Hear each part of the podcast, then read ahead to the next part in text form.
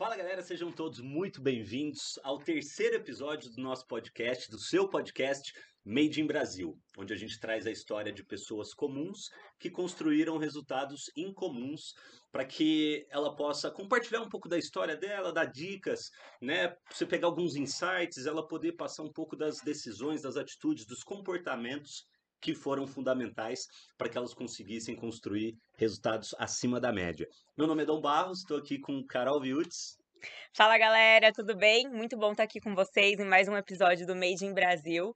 Uma honra também estar recebendo o nosso convidado que vai passar por tópicos de fisiculturismo, empreendedorismo e de como ele alcançou resultados de disciplina e ótimos resultados em todo o percurso aí de sua vida. É, é um, Quer apresentar? Bom, deixa eu fazer a, a, introdução. Esse convidado é um cara que eu já conheço há mais de 10 anos, né? E, e ele tem uma, uma história muito bacana, muito interessante, de muita superação, onde ele se destacou como atleta, ele se, se destacou como profissional, né? Se tornou referência na profissão dele e ainda se aventurou e está fazendo um trabalho brilhante, empreendendo, né? É dono aí de duas unidades, né? Da, da Six Fit, uma delas uma das maiores academias aqui de Campinas. Um prazer te receber aqui com a gente, com vocês, Luciano Rodrigues. Prazer é meu, pessoal. Obrigadão pelo convite. É, é sempre bom poder compartilhar com as pessoas, não para se vangloriar, mas sim para mostrar que é possível que pessoas comuns podem chegar em resultados extraordinários. Então, Amém. muito obrigado aí, quero poder colaborar com todos vocês. Com certeza. Obrigado você, irmão. Vamos obrigado. lá. É, para a gente começar, uma vez eu escutei uma, uma história uh, interessante, né? Sobre, sobre a tua infância e onde isso também foi motivo para você começar a, a pensar em, em, treinar e provavelmente isso te direcionou né, para o mundo do fisiculturismo. Você pode compartilhar um pouco dessa história com o pessoal claro. e falar um pouco da tua infância também para a galera te conhecer mais. Claro. Bom, para quem não me conhece, o Dom já falou, eu sou Luciano, é, vim de Bauru, estou em Campinas aí desde 2007. É, tudo na minha vida começou assim, a reviravolta foi realmente na minha infância, acredito eu. Hoje o bullying é algo né, taxado como né, um perigo, maldoso, mas acredito que o bullying foi quem me. Um, uma das coisas que me fizeram crescer foi o bullying. Uhum. Porque na escola, na escola eu era o mais magro, então o apelido era franguinho. E, e, isso me incomodava, isso me gerava um, um certo desconforto. Pô, uhum. eu, eu, não quero ser chamado disso. Uhum. Mas automaticamente eu não era um cara que sentava e chorava. Uhum. E aí foi quando eu busquei é, com 14 anos, a musculação, treinar musculação para ver se eu conseguia adquirir um pouco de físico. Uhum. Em paralelo a isso, a, a, na minha infância, eu sofria muito, eu e meu irmão, porque meu pai batia na minha mãe. Só que a gente, eu não, não tinha um corpo que conseguia parar o meu pai, né? Segurar. Tipo, meu pai era um homem já adulto, mais forte, uhum. e isso era para uma criança de 14, 16 anos, eu tinha 14 quando comecei a treinar, não era possível. Uhum. Então, em, paralelo, essas duas coisas me deram o, o, o, o impulso necessário para começar. E aí, conforme eu comecei a treinar musculação, eu era não tinha força, não tinha nada. Eu via pessoas mais fortes que eu, os próprios amigos já da época, que iniciaram juntos também, é, da escola. A gente foi uma turminha de uns cinco, sete amigos uhum. da vizinhança, da escola, começou a treinar todo mundo junto. Isso, é, isso foi muito legal também. Já começamos em grupo. E com o tempo eu fui fazendo, fazendo, fazendo aquilo e com dois anos de, de treino já, já tinha um pouco mais de força, já tinha, não era um físico avantajado, não tinha hormônio naquela época, nada. Mas eu já comecei a, a olhar para aquilo como um, cara, como é possível em revistas, né? Eu olhava as revistas da academia, pessoas gigantescas, você fala, cara, mas como que alguém que é magro, no meu porte, fica desse tamanho? Então você fala, cara, que magnífico. Foi quando eu peguei o amor pela, pela educação física. Eu falei, cara, que legal o treinamento. Olha como que a gente consegue mudar o físico, o corpo de uma pessoa. E com 16 anos, eu tava na escola ainda, eu falei, eu vou ser educador físico, eu vou me formar nisso, eu Uau. vou ser muito bom nisso, eu vou me destacar, eu vou embora dessa cidade. E vou ganhar muito dinheiro com isso, porque eu vou ajudar as pessoas a mudarem os físicos dela e mudar a mentalidade com, com o treinamento. Uhum. E na época, muita gente, até na época, a, a, a namorada que eu tinha falou: ah, você vai nada. Foi exatamente isso que ela falou: vai, vai nada. E depois de alguns anos, né, me formei, escola, fui para faculdade, não consegui passar em universidade pública, Uhum. paguei, eu já trabalhava, desde os 13 anos trabalhava, paguei a minha, a minha faculdade. E aí, nesse período, eu tive um problema com meu pai, de uma última briga da minha mãe, pra cima da minha mãe, lá, lá, lá, e eu fui defender, defender ela e de, consegui defender ela. com- Eu já tinha um físico, já tinha força. Então, eu consegui conquistar. Já Uhum. tinha amor naquilo. Uhum. Com, o, aquilo tinha me, me dado a possibilidade de proteger a minha família, a minha mãe. Então, olha que doido, né? É, Parece que É. tudo na vida foi, sabe, no momento certo. Eu, eu falo Uhum. que nada, Deus faz as coisas no momento certo. Na minha vida, eu ergo a mão pro céu porque eu falo assim, acho que ele esteve sempre de olho em mim.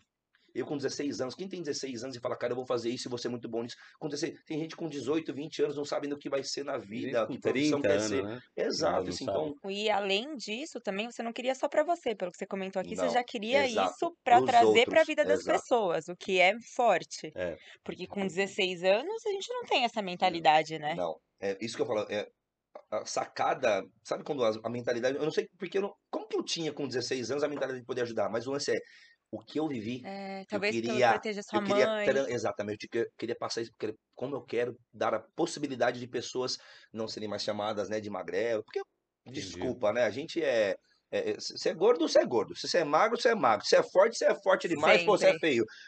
Você vai ser julgado sempre. É Sempre você vai ser julgado, isso é Uhum. fato, não tem. Uhum. Só que aquilo pra mim na época eu falei, cara, eu acho que eu consigo ajudar pessoas. Se eu fiz isso comigo, né? Eu tive, nem, nem tinha o melhor professor na época. Nossa, meu, a gente tá falando de anos atrás. A musculação do pa- país nem era forte. Uhum. Mulher na academia ainda era visto, né? Não tinha as grandes redes, eram só academias pequenas. Tá. Ve- Veio crescendo com o tempo isso daí. Eu, tô- eu tinha 14 anos, eu tenho 39 agora, falando de 25 anos atrás. Não. 20 anos atrás, a academia era só de bairro, equipamento antigo, velho. Ferro barras velho. Exato. É, barra enferrujada, Aham, sabe? As anilhas, aham. coisa underground mesmo. Uhum. Hoje tem as academias bonitinhas, ar-condicionado. Antigamente não tinha isso. E aí, de- de- dali pra frente, eu fiz a faculdade, mas sempre fui focado. Eu falava, o físico para competir. Comecei a pensar em competição nessa época, porque eu não tinha ainda competição na minha mente.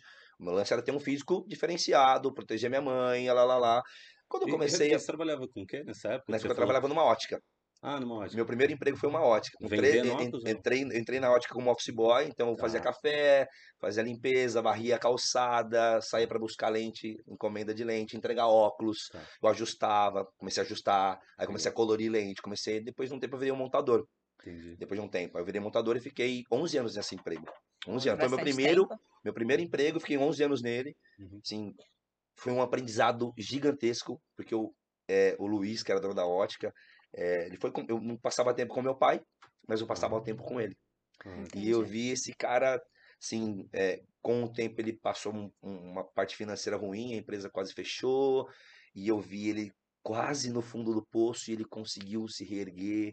E aí Ah. trabalhava na época, eu conheci, quando quando eu conheci o Davi, uhum. que a gente trabalhava junto na ótica, a gente começou a treinar também musculação praticamente na mesma época, a irmã dele começou a tomar conta da ótica, ajudar a ótica, então assim, aí a- entrou uma parte do financeiro que o pai não sabia fazer, e aí começou, começou então eu vi todo um processo, então ali foi uma grande escola de empreendedorismo para mim, na Legal. época, eu tinha 13 anos, saí com 24, Tá. Quando eu fui, quando eu vim para cá, eu tô- larguei meu emprego lá, foi tipo cortar um cordão umbilical que Uhum. era minha família. Eu estava lá É. oito horas por dia.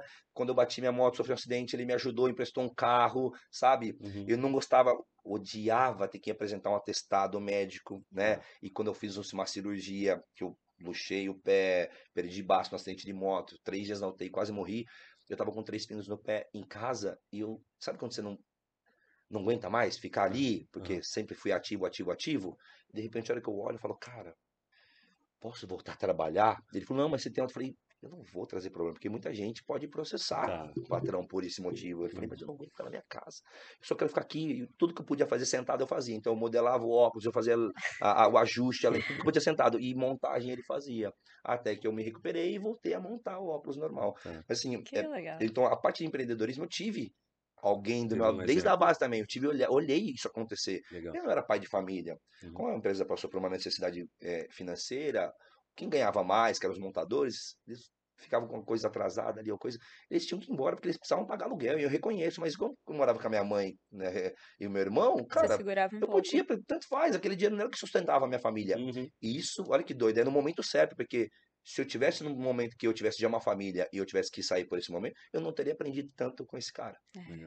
Tem entendeu? coisas que acontecem que a gente só vai entender Eu- depois, né? exato, é muito doido. Quando eu olho no meu passado, eu falo, "Ca- eu, eu com 10 anos de idade, 12 anos, eu fazia, meu pai me ensinou a fazer guirlanda de Natal. Você pega aquele arinho de madeira, uma linha de pipa, pega um pacote de bala de morango, na época do Natal, eu sentava, prendia com alicate de pressão na mesa É. e eu vinha fazendo a guirlanda de Natal, aquela, aquele arco de bala bonito, sabe? Tá. Dava um laço e vendia pra minha mãe. Minha mãe é manicure, ela vendia, mãe, vende no salão pra mim por 20 reais, 15 reais. Olha, Com 10, 12 anos. Tava empreendendo, né? que coisa. Olha que doido. Então eu falo assim, o que eu tinha, o que eu vivi foi o- né, ó, o passo com meu pai, com a minha mãe, com essa tudo foi se encaixando, um quebra-cabeça. Foi montando um quebra-cabeça da minha vida pra chegar onde eu cheguei hoje. Olhava carro, pô. É. Tinha uma feira de, de evento que até que em Campinas ela veio pra cá chamava Mixagem. Ficava aqui na perto do Liceu. Tá. Uma moça de Bauru, ela, ela alugava um- uma quadra do, do clube, colocava vários que vários estandes de pessoas que queriam vender roupa, biscoitinho, e ela alugava esses estandes e ficava um final de semana lá, tipo quinta, sexta, sábado, domingo. Gu, tô lá duas quadras da nossa casa. Gu, vamos lá, a gente vai olhar carro de tarde, de tarde moleque novo, pelo menos de tarde a gente conseguia, até às Uhum. seis horas da tarde, começava meio-dia a feira, se eu não me engano, acho que era meio-dia às dez. A gente passava a tarde inteira olhando o carro e gu- guardando dinheiro, ganhando dinheiro. Moleque, moleque, assim. Não era ficar em casa Entendi. só andar. Eu gostava de andar de skate? Gostava de andar de skate. Eu Aham. gostava, amava, era o esporte que eu vivia na época, skate, Mas já patins. queria algo mais. Mas eu já queria algo mais. Tá. E qual que você acha que é a mentalidade para as pessoas, sabe? Que não tem e que querem. Porque muita gente passa por condições difíceis, tem uma infância difícil, mas almejam, tem ambição dentro de si. O que, que você enxerga hoje, a mentalidade que você tinha que você tem para construir, para dar um próximo passo? Olha, é uma pergunta de um milhão de dólares, eu acho. É. Essa pergunta que é difícil de responder com exatidão. Mas, eh, como eu, eu- eu penso sempre, eu acho que o ambiente que você vive, Legal. ele vai te influenciar demais. A forma como você lida com os problemas é a segunda pitada que eu acho que é necessário. Como, né, o Concordo. franguinho, pai, é, isso, muita gente sofreu isso. Uhum, E nem, isso não foi motivo de dar o start em nada. uhum. É, Muita gente sofre com alcoolismo dentro de casa, ou com droga, o pai batendo na mãe, e o filho tá tudo bem, ele não, ele não enfrenta o pai.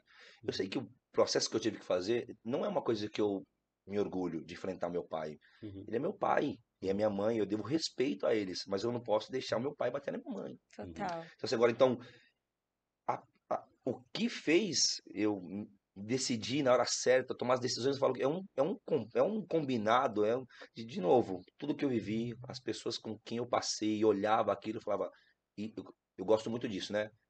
Todas as pessoas têm algo bom para se aproveitar. Uhum. Verdade. Ninguém é 100%. Eu acho que, nossa, todo mundo mora, tem um estupim que, que explode, todo mundo tem. Só Uhum. que eu posso pegar o melhor de você, de você, de você, de você. Eu Uhum. acho que isso é um negócio que a gente tem que aprender. O quanto antes conseguir pegar. A minha cesta é essa. Uhum. Então, com quem eu estou andando? Aquilo ali. Tem algo de bom? Tem. Posso continuar até eu aproveitar. E Uhum. não é que eu vou estar sugando, mas eu quero aprender a ser, porque isso é, para mim é vantajoso. Uhum. Ah, eu então eu vou formando um pouco de cada pessoa. Eu vou formando o meu, o meu tabuleiro Uhum. com as minhas peças, com o que eu acho que é qual que é o meu valor hoje. Os meus valores são X. Então eu tenho que andar com essas pessoas para colher produto, é, um- é, é, frutos bons disso e falar, cara, minha cesta tem frutos bons dessas É. pessoas que hoje têm os meus valores. Porque É. não adianta nada você falar assim, pô, que nem a gente fala de fisiculturismo. Na minha carreira, quando eu cresci, com, com, com, como atleta, foi que eu já estava na área, eu sabia que trabalhar com isso e ter um físico era um grande diferencial para Ah, é, rapidão, você, você falou que veio aos 24 anos, né? Você saiu de Bauru, veio para Campinas. Sim, Essa época você já estava formado, você já eu tinha estava me decidido... formando ainda, eu- tinha um ano ainda de faculdade. Tá, Eu tive um ano de faculdade. Olha que doido, a faculdade é em quatro anos. Tá. Ok? Tá. Primeiro ano, eu fui para Barra Bonita, que era mais barato a faculdade. A faculdade era tradicional e antiga. Tá. Então, e tinha ajuda da própria cidade. Olha. Bauru não tinha nenhuma faculdade ainda formada com reconhecimento de MEC. Tá. Tinham duas faculdades para ainda serem reconhecidas. Tá. Falei, como não são reconhecidas, eu prefiro viajar. Porque mesmo viajando, gastando ônibus, E nessa época eu trabalhava já na ótica. Uhum. Mesmo viajando com ônibus, gastando com, com a passagem, né, com o fretado que a gente tinha, saía mais barato a faculdade lá do que em Bauru. Tá. Só que eu entrava, comecei a faculdade, eu já trabalhava na ótica, ok? Então eu entrava às oito, saía tradicional. Uhum. Luiz, tenho que trabalhar, quero fazer faculdade e tal, para ir para Barra Bonita, eu preciso sair uma horinha antes. Ele falou, beleza, uma hora, tira uma hora de almoço Uhum. e você sai mais cedo. Eu falei, beleza, ajustou, beleza. Nisso eu já fui na melhor academia que tinha na região, que era na rua de trás da minha casa, Tá. onde o poder aquisitivo das pessoas era bom. Eu fui tá. para trabalhar, como a maioria não vai. Eu falei assim, aonde tem um público que vai me trazer resultado financeiro no futuro? Tá. E além disso, aonde é o que eu vou aprender? Não é simplesmente pelo salário. Eu fui para lá por quê? Olha que doido. Eu fui para lá porque tinha uns três, os três caras mais famosos em musculação que já eram, tinham sido atletas, competido e tinham de verdade a parte teórica a prática da faculdade, estudaram de verdade. Então assim, os- eles eram os melhores para aprender. Aham. E eu já treinava nessa academia. Tá. Aí eu falei assim, eu quero estagiar lá. No meu primeiro ano você não pode estagiar. Mas eu falei, eu vou perguntar se eu posso ou não. Tá. E o Legal. Armando, que era um- o amigo mais próximo dos três professores, eu treinava com ele de parceiro. Eu falei, você não tenta ver pra mim se a gente consegue lá no estágio? Aí ele agendou uma entrevista, eu fui lá. Aí ela chegou e falou assim, ah, você quer trabalhar aqui? Eu falei, eu gostaria, já sou aluno de vocês, eu queria trabalhar porque eu gosto da empresa, tal, tal. Uhum. Legal, você quer trabalhar aqui, você não vai ganhar nada. Eu falei, quando eu começo? Que pra Eu não você, queria você já ia dinheiro. ganhar muito. Ela jurava que eu queria o dinheiro. Tá. Eu só queria o aprendizado com aqueles caras, estar do lado É. deles para ver o dia a dia. Uhum. Eu falei, o meu trabalho é outra coisa. Eu falei, aqui eu preciso aprender para depois querer ganhar dinheiro. Uhum. E hoje eu vejo muita gente entrando na minha empresa hoje, Uhum. já querendo quanto eu ganho. Cara, nem você nem perguntou como que funciona o processo da empresa, a cultura. E eu falo, eu falo, vai atrás das pessoas que vão te ensinar primeiro. Uhum. Dinheiro é a coisa primordial no meu, na minha visão. Já nessa época já era. Já nessa época já era. Eu falei, cara, vou pra lá pra ganhar dinheiro. Ela falou, tudo bem, entra. Eu falei, então, tipo, no dia seguinte, assim, sabe? Me entregou o uniforme. Aí eu falei, Isso aqui em Campinas. isso em Bauru ainda. Tava Ah, em Bauru. Não tinha vindo ainda. Eu tava na ótica, Tá. das 8 às 6. Entrei na faculdade, saí uma hora mais cedo, saí às 5. Pra poder ir pegar um ônibus pra viajar pra Barra Bonita em uma hora de viagem. E uma hora e quinze. estágio? Que horas que entra? Das 6 às 8 Da manhã. da manhã. Ah, Que eu tinha que acordar mais cedo, Das entendi. 6 às 8, eu saía às 8 e eu saía correndo, porque eram tipo cinco quadras da ótica. Então a minha casa, quarteirão de trás, academia, cinco quadras a ótica. Tá. Eu chegava às 5, 8 e 5. Meu patrão virava e falava assim: Neném, você não entra 8 e 5, você entra 8 horas. Aquilo começou a me desgastar. Eu falei, nossa, eu- e ele tá certo. Aham. Mas eu não posso perder aquela oportunidade. Uhum. Luiz, o que eu posso fazer pra gente. Tirei mais meia hora. Tá. Tiro meia hora, você me reduz. Ele falou, não precisa. Olha apoio, pode ir. Uhum. Uhum. Legal. Mas aí, beleza. Uhum. Então eu fazia estágio da manhã, das 6 às 8, às 8 eu saía, 8 e 15 ali, pra próximo do horário, e chegava no horário agora que ele tinha deixado pra mim como o perfeito. Uhum. Estu... Trabalhava, tinha uma hora de almoço que era a hora que eu treinava, Uhum. voltava pro trabalho, Uhum. cansado, porque nessa o cara me judiava no treino, mas eu saía muito cansado. Ele já era grande, pesado, forte, eu tinha ainda 75, 78 quilos. Era muito pequeno dele, ele já pesava 105, 108, cara, e muito forte. Mas ele puxava o treino e eu saía de arrebentado, voltava pro trabalho. Tá. Cinco horas, pegava a motoca, ia pra casa, montava minha mochila, pegava minhas marmitas, ia pro ponto de ônibus pra uma avenida, e dali eu pegava o ônibus e ia pra faculdade. Uma hora e quinze de viagem. A hora- Era o Uhum. único horário que eu tinha pra estudar. Eu sentava e lia a matéria. Que eu tinha estudado, né? Um dia Aham. revia a matéria do dia passado, chegava lá, estudava. Até fiz uma postagem no ano passado e um rapaz que estudou comigo falou: Cara, eu lembro de todos os dias no intervalo que a gente saía pro intervalo para ir pro bar, no, tava no pátio e eu passava em frente à biblioteca. estudando. Você estava na biblioteca com a sua marmita e o livro de fisiologia aberto. Louco. Isso é muito louco. Eu estava lá para aprender, para arrancar o máximo da faculdade. Eu falei, eu vou ser o melhor nesse negócio. Eu quero ser bom de verdade nisso. Eu não quero ser só mais um. Uhum. E ali eu nessa, aí voltava. Estudava, intervalo, estudando, voltava estudando, né? Uma hora e quinze estudando de novo. Todo mundo dormindo, bagunçando e eu estudando a matéria do dia. Voltava no outro dia, voltava. Cara, todo dia assim, todo dia. Nessa época eu fui morar sozinho. Tava com a minha esposa ainda dentro de casa, já tinha tido minha filha. Falei, vou morar sozinho ali Quantos nessa, anos nessa? Eu já tinha 20 anos quando aconteceu isso. Já 20 anos. tinha 20 Eu tinha 20 anos quando tive minha filha. Minha, Tá. 20 anos. Tá, Com 22, eu passei uns dois anos com a minha mãe ainda morando com ela. Depois que eu fui pra, pra esse lado. tá. Aí eu falei assim, cara, eu preciso morar sozinho. Mas a o dinheiro não dava ainda. Falei, eu quero que minha esposa cuide da minha filha, eduque, papapá, papapá, aquele processo. Falei, cara, e agora? Conheci alguns amigos que tinha uma empresa que chamava Ticomia, que até em eh, está em Campinas hoje. Depois de alguns anos eles vieram pra cá, eles fazem formatura, evento de formatura. Legal. E aí eu comecei a fazer o quê? Eu era recepcionista aos finais de semana de formatura. Então eu, você chegava, vou lá, boa noite, tudo bem? Qual que é o nome da família, sobrenome, mesa, eu levava eles Pra até a fazer uma renda extra ali. Exatamente, para fazer uma renda extra. Então, era, acordava de manhã, trabalhava de graça para poder aprender, ia para ótica, me dava um dinheiro que podia bancar uma fatia do aluguel da minha Caramba. família, tal, tal, tal. E eu, final de semana eu fazia esses, esses bicos para poder arrecadar mais uma grana. É, realmente você não tava bancar. ali na faculdade pra brincar, não, né? Não Pra estava. jogar truco com a galera de jeito nenhum, eu, né? fui, eu, eu fui poucas vezes É. pro bar. Fui, poucas vezes. Não me arrependo. Que legal. Porque eu olho para trás eu vejo vários amigos ainda estagnados ou com uma vida. Não é que é ruim, é que eu, não é que eu quero. Uhum, Não é a vida que eu quero uhum, poder. Não sei se eu vou viver, reencarnar, não sei. uhum, Mas o que eu quero viver dessa vida é o melhor. uhum. Se eu, se eu sou filho de Deus, Amém. meu pai é o rei, ele é o dono do negócio. Por que, que eu vou viver uma vida desgraçada, sofrendo? Eu não acredito nisso. Eu não eu acredito. tô me identificando muito com a sua história. E, e em várias passagens do que você tá falando, assim, acho que começa um pouco já na história da minha mãe, que a minha mãe também teve uma história onde o meu avô batia na minha avó, e a minha mãe são doido. três irmãos, e ela falava assim: eu quero dar certo e eu quero fazer diferente. Então ela decidiu, enquanto dois sofreram muito, uma agora arrumou a vida, o outro sofre até hoje, mas decidiu ir pro caminho errado. Enquanto minha mãe falou: não, Legal. Eu tendo tudo isso aqui que eu sofri, é exatamente o que eu não quero. E vou fazer diferente. Boa, é isso. Então, não o que eu quero, é o que, eu- vim... o que eu não quero, né? Exato. É o que eu não quero. O que eu não o que eu quero. quero eu já sei, agora o que eu também não quero também tenho. Eu tenho que saber o que eu não quero, né? Exato. E muito eu vejo assim, eu comecei nova na carreira também, e na área comercial, eu me lembro também muito, muito assim, dedicando, acordando quatro horas da manhã, estudando, fazendo acontecer, batalhando. E as pessoas, de certa maneira, elas não entendem nada, né? Jamais, né? Jamais. Só te criticam, né? Falam, você é É, doido, você é maluca. É sempre que você vai escutar dessas pessoas. Mas legal, você teve. É, é é uma, é uma vantagem, né? É. Você descobrir tão cedo, né? Tanto que você quer quanto que você não quer, mas seja lá o que for É. que te motive até essa dedicação acima da média, E né? eu, e eu fico É. refletindo muito o que me fez É. Uhum. ser isso. O que que passa, O que né? passa na minha cabeça. Faço, né?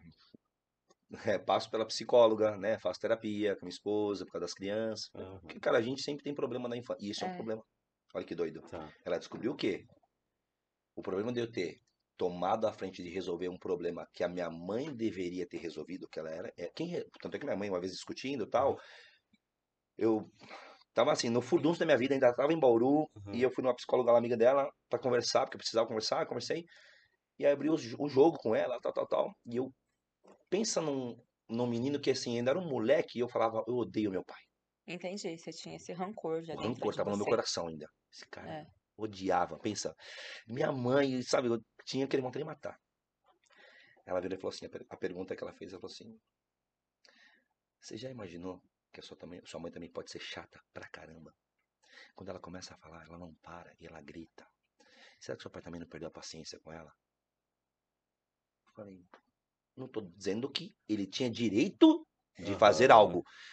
Mas você não fica irritado por alguma coisa? Eu Falei, às vezes eu fico. Você não sai do Gil? Sai. Será que seu pai também não saiu? Sua mãe conseguiu provocar isso nele? Cara, nesse dia ela deu um soco no meu queixo. Porque você nunca tinha visto por esse não ângulo. tinha Nunca tinha parado esse pra viés, pensar. mas jamais. E aí ela falou assim, seu pai só fez coisa ruim? Falei, acho que não. Acho que não. Pô, meu pai me levava pra pescar. Me levava pra Barra Bonita, que é a cidade onde eu comecei a fazer a faculdade. Lá tinha uma pista de skate. Em Uhum. Bauru não tinha. Meu pai me levava pra pescar. Eu e meu irmão de manhã, do meio-dia pra trás, pra frente, ele pegava, a gente pegava o skate, ele ficava olhando a gente poder andar na pista de skate. Que era algo que pra gente, uma pista de skate era fora do comum. Aham. Legal. Se você fala assim, Luciano, tem um problema no motor do carro ali, dá pra você entender o que que é? Consigo, uma boa parte das coisas eu consigo resolver. Porque eles ensinou. Meu pai me ensinou. Me ensinou a desmontar um motor de um carro. Eu vi ele desmontar e montar. Uhum. Um secador, um chuveiro. Quando eu vejo hoje um cara, um homem, que deveria ser homem da família, fala, você não sabe fazer isso? Eu falo, não. Eu falo, hum, hum, eu falei, faltou um pai. Era o que eu lembro do meu pai. Olha que louco. É. Ele foi um péssimo marido. Mas ele foi um bom pai? Não vou dizer que ele foi um excelente, mas ele me ensinou a ser o homem que eu tinha que ser. Porque minha mãe me deu amor, me deu afeto, me abraçava e me dava tudo o que eu queria, né? Tudo assim, né? No- fazia tudo do leitinho na cama, comidinha no prato, mimos, o mimo, tal, tal, carinho. Quer ter cachorro? Meu pai falava. Domingo ele não era assim. Eu hoje eu acordo os meus filhos, oi filho, bom dia, vamos acordar. Meu pai abria a janela, "Rá!" puxava o cobertor, "Rá!" vai limpar a bosta do cachorro. Você não quer ter cachorro? Vai limpar a bosta do cachorro. Aí vai eu lavar a bosta do cachorro. Com 14 anos ainda, todo mundo indo andar de skate na rua de casa. Meu pai resolve, a gente morava numa casa que tinha assoalho, Tá. de madeira. E tem aranha debaixo, né? Faz barulho, aquela coisa, casa antiga, velho, de aluguel. Meu pai falou, vamos fazer uma reforma na casa. Você acha que quem trabalhou de pedreiro? Quem que aprendeu a fazer? Bater uma massa. Quem que aprendeu a sentar piso? Quem que aprendeu a subir uma parede, cortar caibro, passar viga e furar eternite? Para... Quem? Eu tinha 14 anos. Caraca. Uau. Todo mundo subindo na rua de casa, ô, pipoca, Fran. Tem uma, uma, boa parte da- da- do- das lá, pessoas me conheciam como pipoca pelo clube, que eu era muito agitado, sempre fui, então ficava pulando pra lá e pra cá. E aí, o apelido era pipoca. E esse apelido me chamava O de dele pipoca. aqui era Não era- desespero. Não era- Desespero. É, Não sei porquê, né? Sei lá. Só andava Só- correndo, é Exato, isso, né? exato, exato. O, o correr andando. o pessoal, já. é, o pessoal Exato. falava que eu não andava. eu Exato, só, corre. corria. É tipo É. eu, exatamente isso. E aí o pessoal falou, ô Pipoca, vamos jogar bola, não sei o quê, vamos andar de skate. E eu tinha, juro, eu tinha vergonha. Eu colocava o boné e queria. O pessoal começava a subir a rua de casa, eu tava lá. Batendo Olha laje, que doido. galera. É, que doido. Aquilo. Um sentimento É. horroroso. Juro, era um Ah. sentimento. Para uma criança, era, é um sentimento horroroso. Eu. Eu falo, que doido.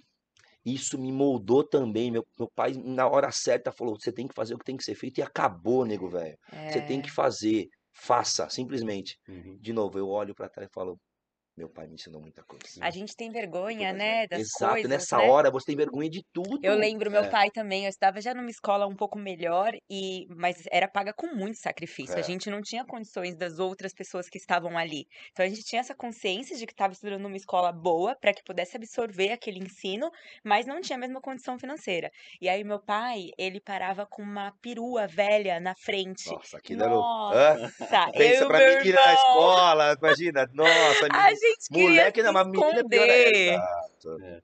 Mas aí depois você vai aprendendo e tanta coisa, e carregava caixa, descarregava caixa, Olha e assim, doido. aprende a fazer tudo, tudo, É. né? Coloca Então, a você mão não- na e, massa. e pra você ver, nem sempre é no amor. Não, É na hora que a, a- a gente fala muito com a minha esposa sobre os filhos, né? Crescimento. Fala, se a gente tivesse uma aula, é, ou se a gente tivesse um contato com pessoas que pudessem nos, nos ensinar a digerir cada sentimento.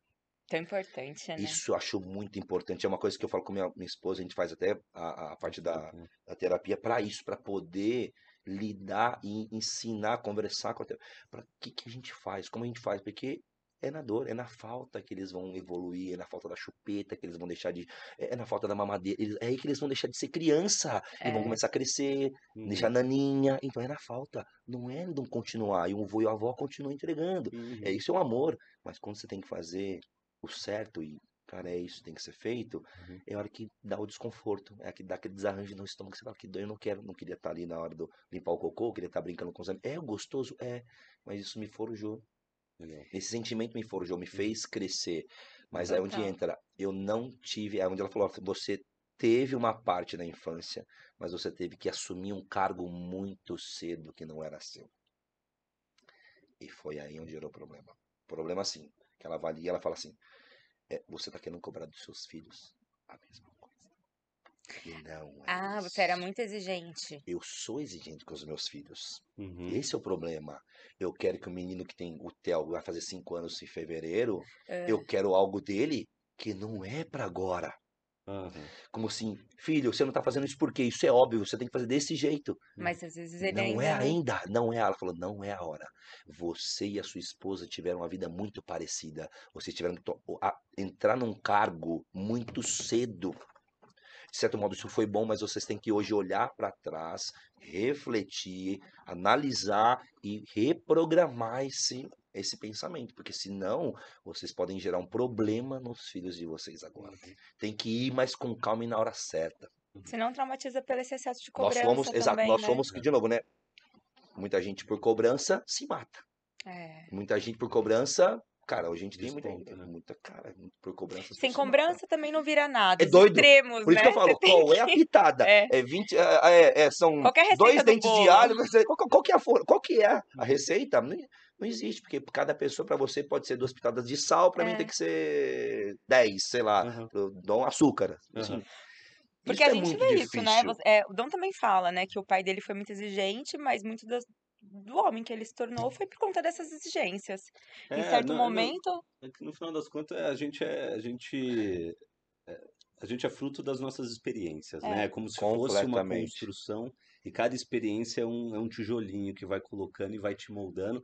E, e, assim, se seu pai não fosse como ele foi, você não teria se tornado o homem que você se Eu tornou. tenho certeza né? absoluta. É. Se meu pai fosse um grande pai de família, um exemplo, Aham. eu tenho certeza absoluta, sim, eu consigo crer que eu não seria, porque os starts que eu tive não foram porque eu tive uma família, um alicerce, É. não, foi os, foram os seria tão problemas. forte, tão Olha, é que resiliente, tão doido, né? É, é muito louco É. isso, é muito No, louco. no, no meu caso também, e é, é uma pena que a gente demora tanto para enxergar essas coisas, porque na época, quando novo, a gente só quer culpar, né? A gente fica puto. Eu também- Exato, fica bravo, gente de fica raiva bravo. do, do- do meu Exato. pai.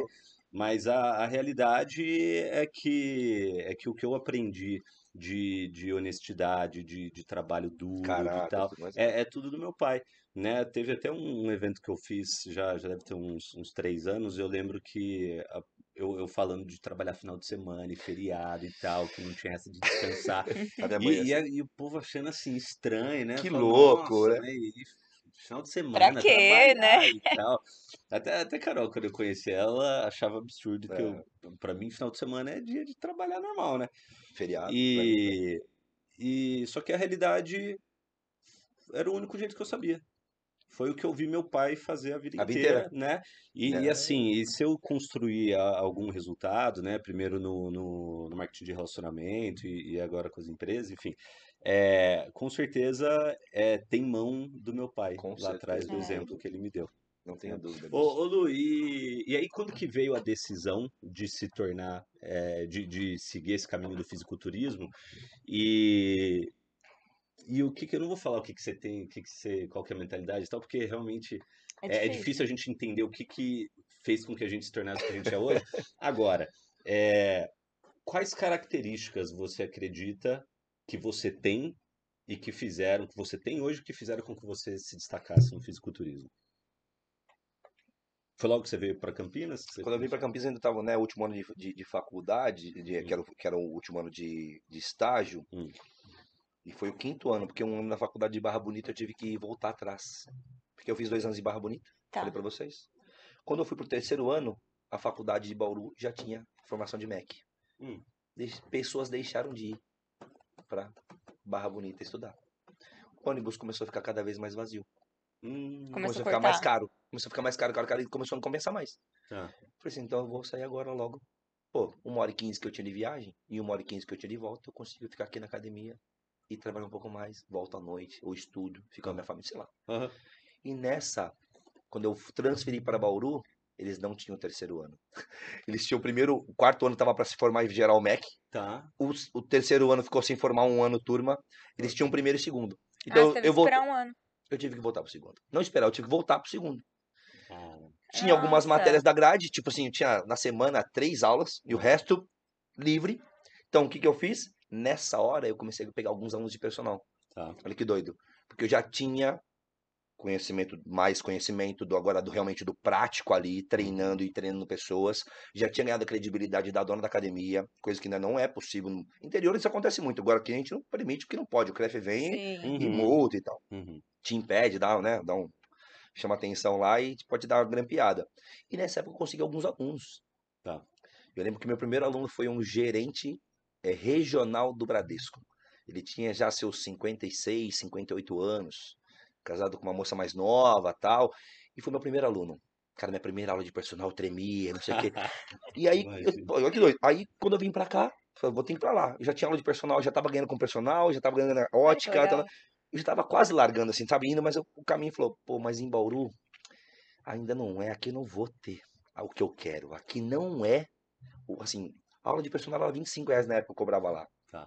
Aqui já se cobrava, tipo, 60, Tá. 50. Nossa, muita diferença. Muita diferença. Hum. Lógico que o custo de vida também, Também mais mais alto. É. decidi vir pra cá. Quando eu vim pra cá, tem que abandonar, minha filha. Tinha acabado, assim, tinha três anos e meio. Nossa. E a, a mãe da minha, minha filha, que era minha esposa, morava junto. Tomei uma decisão de vir e falei, aguenta que eu vou e depois eu vou buscar, volto pra buscar vocês, né? E, meu, Uhum. eu vim pra cá morar de favor. Eu não tinha dinheiro pra bancar. Eu vim pra cá pra estagiar. Quanto, pra pra ser na Fórmula, na época era a Fórmula, academia na Bodytech, Lembro. era a Fórmula. Aham. Lá também tinha os melhores. Tinha os melhores. Você tinha treinamento. Tinha... E eu falei, eu eu quero ir pra essa academia. Fiz a prova e entrei. Quando eu entrei, primeiro ano é pra você garantir se. Era um ano de estágio pra você garantir a vaga pra virar professor depois do próximo ano. Uhum. Esse ano eu ralei, ralei, ralei. E morando de favor. Cara, eu cheguei aqui, não tinha nada. Imagina eu, sustentava minha família. Ganhava dinheiro pra tudo. De repente, o Luiz tem que ir embora. Ele falou, cara, vai embora. Eu sei que é difícil, porque você cria um laço, de novo, cria um laço com aquela, aquela empresa, com aquela família. Falei, mas eu vou. O filho dele já estava aqui, que era um grande amigo meu, o Davi. Tá. Ele me deixou na casa dele por um, acho que foi o primeiro ano ali, esses primeiros seis meses, um ano, eu fiquei de favor. O cara, quebrei a intimidade dos dois, morei no quartinho do, do escritório, sabe assim, eu não tinha grana Tá. pra poder ajudar. Tá. Então minha mãe, quando eu voltava pra Bauru, ele ia pra Bauru, que é a cidade dele também, eu ia de Aham. carona com ele, porque eu não tinha o dinheiro pra ir pegar o ônibus e voltar. Tá. Quando eu voltava, minha mãe fazia uma compra, me dava, e eu colocava essa Fazia. compra. Foi um Aham. irmão ali, né? Super irmão, cara, assim, irmãozaço, cara, me, me estendeu a mão na, na, na hora que eu mais precisei, assim, que era, eu não tinha dinheiro pra me sustentar aqui, Uhum. porque eu, eu ganhava 480, 500 reais por estágio. Só a faculdade, quando eu cheguei aqui, custava 1.600. Nossa. E aí? Uhum. Aí, não tinha dinheiro pra ir de busão pra, pra faculdade, que era lá um Swift, Ah. 10 km, 10 km. 10 km, eu não tinha, não tinha di- dinheiro pra ir de busão. Caraca. Eu trouxe uma bike dele lá do, de Bauru pra cá, peguei a bike que ele tinha, dei uma engraxada nas coisinhas ali e tal, e todo dia pedal, na chuva, no sol. Chegava lá com a roupa molhada de suor. Eu arrancava a camiseta, colocava a camiseta na mala, na bolsa, na mochila, pegava uma camiseta e entrava na mala. Nessa época eu usava só roupa ganhada. Eu usava a roupa dos outros, que eu ganhava dos outros. Não tinha dinheiro pra comprar roupa. Eu usava a roupa dos outros. Ele deixava, oh, tem uma roupa aqui que eu não vou usar mais. Você quer? Eu falo, quero. Tem um tênis que eu não vou usar mais. Eu quero. Quero. Aqui. Doideira. Uau. Todo dia eu na faculdade, todo na chuva. Não tinha dinheiro pra nada. Comprava bolacha de maisena e banana no extra que tem ali em frente pra poder passar o dia. E quando começou a mudar um pouquinho as coisas? Ainda demorou. Sim, que ainda foi meu. Esse ano não tinha como ganhar dinheiro de verdade. Tá. Ali pro quarto mês Estágio, que eu já estava aqui, né? Eu cheguei aqui em janeiro. é, no quarto mês, eu, o Alexandre, que era o Alexandre Stewart, que ele tinha uma empresa de.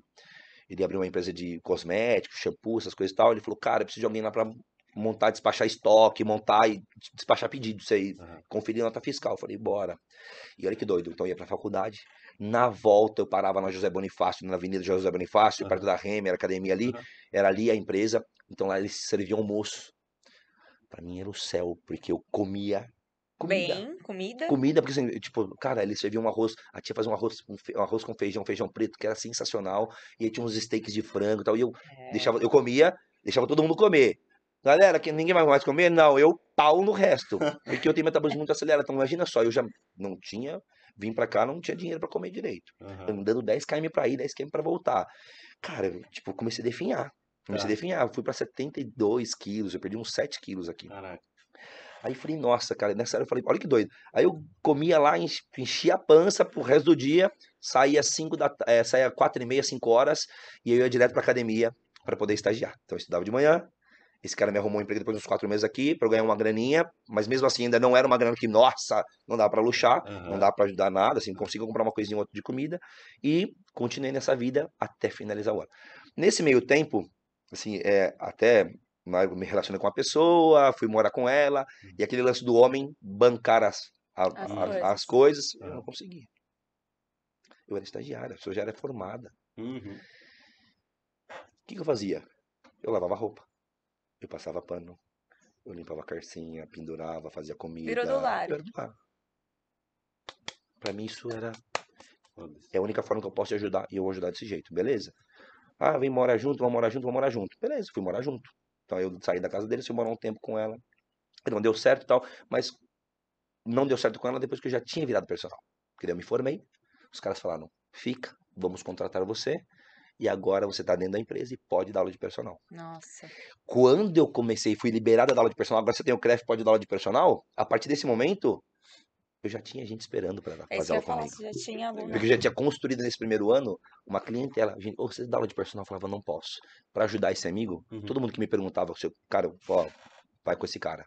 Tá. Vai com esse cara que, cara, esse aqui, ele pode. Então, assim, eu ajudava ele de certo modo. Eu falei, eu ajudava com o que eu podia. Aham. Então, eu ajudava lavando roupa, passando pano, aspirador de pó, lavando banheiro, fazendo comida. E com ele ajudando o cara, ó, tem um aluno aqui, faz personal com ele que é personal, eu não posso dar aula. Aham. Sabe? Então, assim, eu fui levando com o que dava. A partir do momento que eu falei, me formei e as pessoas começaram a me procurar para dar aula de personal, foi a virada do jogo. Uau. Porque daí começou a entrar dinheiro.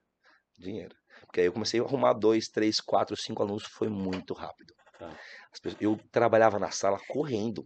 Eu não tava lá pra brincar. Enquanto tinha gente conversando com menininha, chavecando, eu tava Treinando. ripando, mas ripando. Eu ia pra lá e pra cá, ia pra lá. E eu aproveitei o quê? Nessa época, você tem que saber de marketing um pouco. Aham. Nessa época ela já treinava, era professora, tal, tal, tal, mas ela não tinha um físico, nossa, de chamar atenção. Aham. Eu já tinha uma boa vivência nessa parte de dieta, de treino. E aí eu peguei pra montar uma dieta dela e treino. Uhum. Em, tipo, três meses, Mudou o corpo. Ela só ia treinar de top e de shorts. E aí chegava na academia com a barriga quadriculada. O que que nego olhava? O que aconteceu? Não sei o quê. Quem foi? Ele. Quem foi? Ele. Então, nessa parte, quando eu era estagiário ainda, no finalzinho, eu já conquistei muita gente pelo físico que eu coloquei lá na pessoa lá atrás. Olha que Que doido. legal. Então, as pessoas começaram, eu comecei a fazer umas consultoriazinhas, né? Que eu custava, É. cobrava 50 reais a consultoria. Tá. 50 reais. Então, eu fazer um treino, a dieta, alimentação, programar o seu plano, tá? 50 reais. Tá. Isso me dava uma graninha, comecei a ganhar uma graninha Eram suas virar. provas sociais ali Exato, as provas sociais. né? Tipo, porque eu Então- cheguei aqui, eu não era nada. É. Quando eu saí de Bauru, eu já tinha, querendo ou dois anos trabalhando ali, já tinha um certo nome. As pessoas, ô, Luciano, já sabia quem era eu. Uhum. Já sabia que eu já tinha um histórico, já treinava, treinava pessoas lá. E a base foi muito boa lá, de conhecimento, com os caras trabalhando, ensinando posicionamento, postura em sala, coisa que ninguém nem liga. Uhum. Posicionamento onde você fica para enxergar maior, maior número de pessoas, como você trata, como você toca no aluno, Tá. sabe? Tudo, onde, sabe, disposição da, onde você põe o aluno para fazer o exercício, tipo, né, a mulher fazer o Steve, cara, você não põe ela na, você tenta pôr ela mais reservada, então, tem academia que dá, tem academia que não dá, Uhum. mas lógico, sempre vai ter um ponto estratégico para você poder colocar essa pessoa, ela se ficar menos constrangida. Deixar confortável, né? Exato. Olha que doido. É. Assim, a base veio muito forte. Quando eu cheguei aqui, quando aconteceu essa reviravolta, pode dar aula de personal, eu já virei uma. A chave já virou automática. Eu já tinha um ano de estágio arrebentando, a galera gostando, e de repente o negócio começou a vir, vir, vir, um, dois, três, quatro. De repente eu tava dando 10 aulas na- no olha dia de personal. A mentalidade quando a gente fala, né? Então, quando você fala assim, ah, virou a chave e eu já tinha aluno, me formei já tinha aluno. Não, mas não foi rápido, foi todo esse tempo pra trás. Então, Exato. foi o plantar, Foi- plantar, plantar e o colher. Que é o que a galera não, Não, espera, né? espera, jamais. Foi de dia pra noite. Não. Começou Não foi. lá atrás, você indo Quando pra gente- faculdade, É. estudando no ônibus. Sentando, sentando, fazendo Exato. É muito doido, não- não é da noite pro dia. É. Mas todo mundo já quer entrar e dando aula de personal, e cobrando 100. Eu falo, cara, hoje uma aula de personal minha, ela- eu voltei a dar algumas aulas de personal para um grupo específico de pessoas. Eu gosto de dar aluno. Meus alunos normalmente eles são ou empresários, pessoas de sucesso, já estão. Porque ele sente valor naquilo.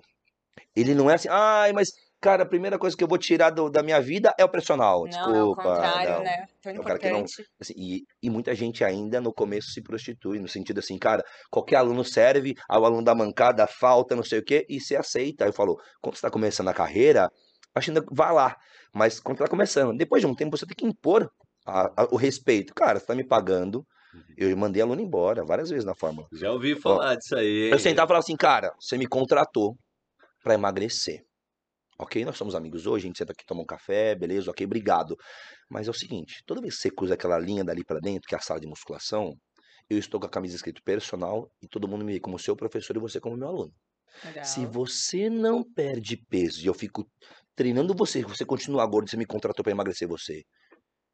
eles vão falar que eu sou o culpado de não trazer sucesso. Aham. Não é você que é o sem vergonha, que não me obedece, que não, não tem disciplina. Não, é o Luciano, professor, que é ruim. Aham. Total. Falei, então é o seguinte, você não é meu amigo, você não me reconhece, fala o seguinte, você tem 30 dias pra você voltar a perder peso, senão, sim. Aí o cara, a pessoa, o homem, a mulher, voltava a perder peso e engatava de novo. Pra você ver como as pessoas dependem da pressão. Aham. Depende do, do apertar. Porque é difícil, a gente falou, treinar não é uma coisa... Eu gosto de estar envolvido na minha... Porque, de novo, a minha raiz, o meu, né, a, o meu gene de treinar, é porque eu tive uma infância dura, né, Aham. bullying.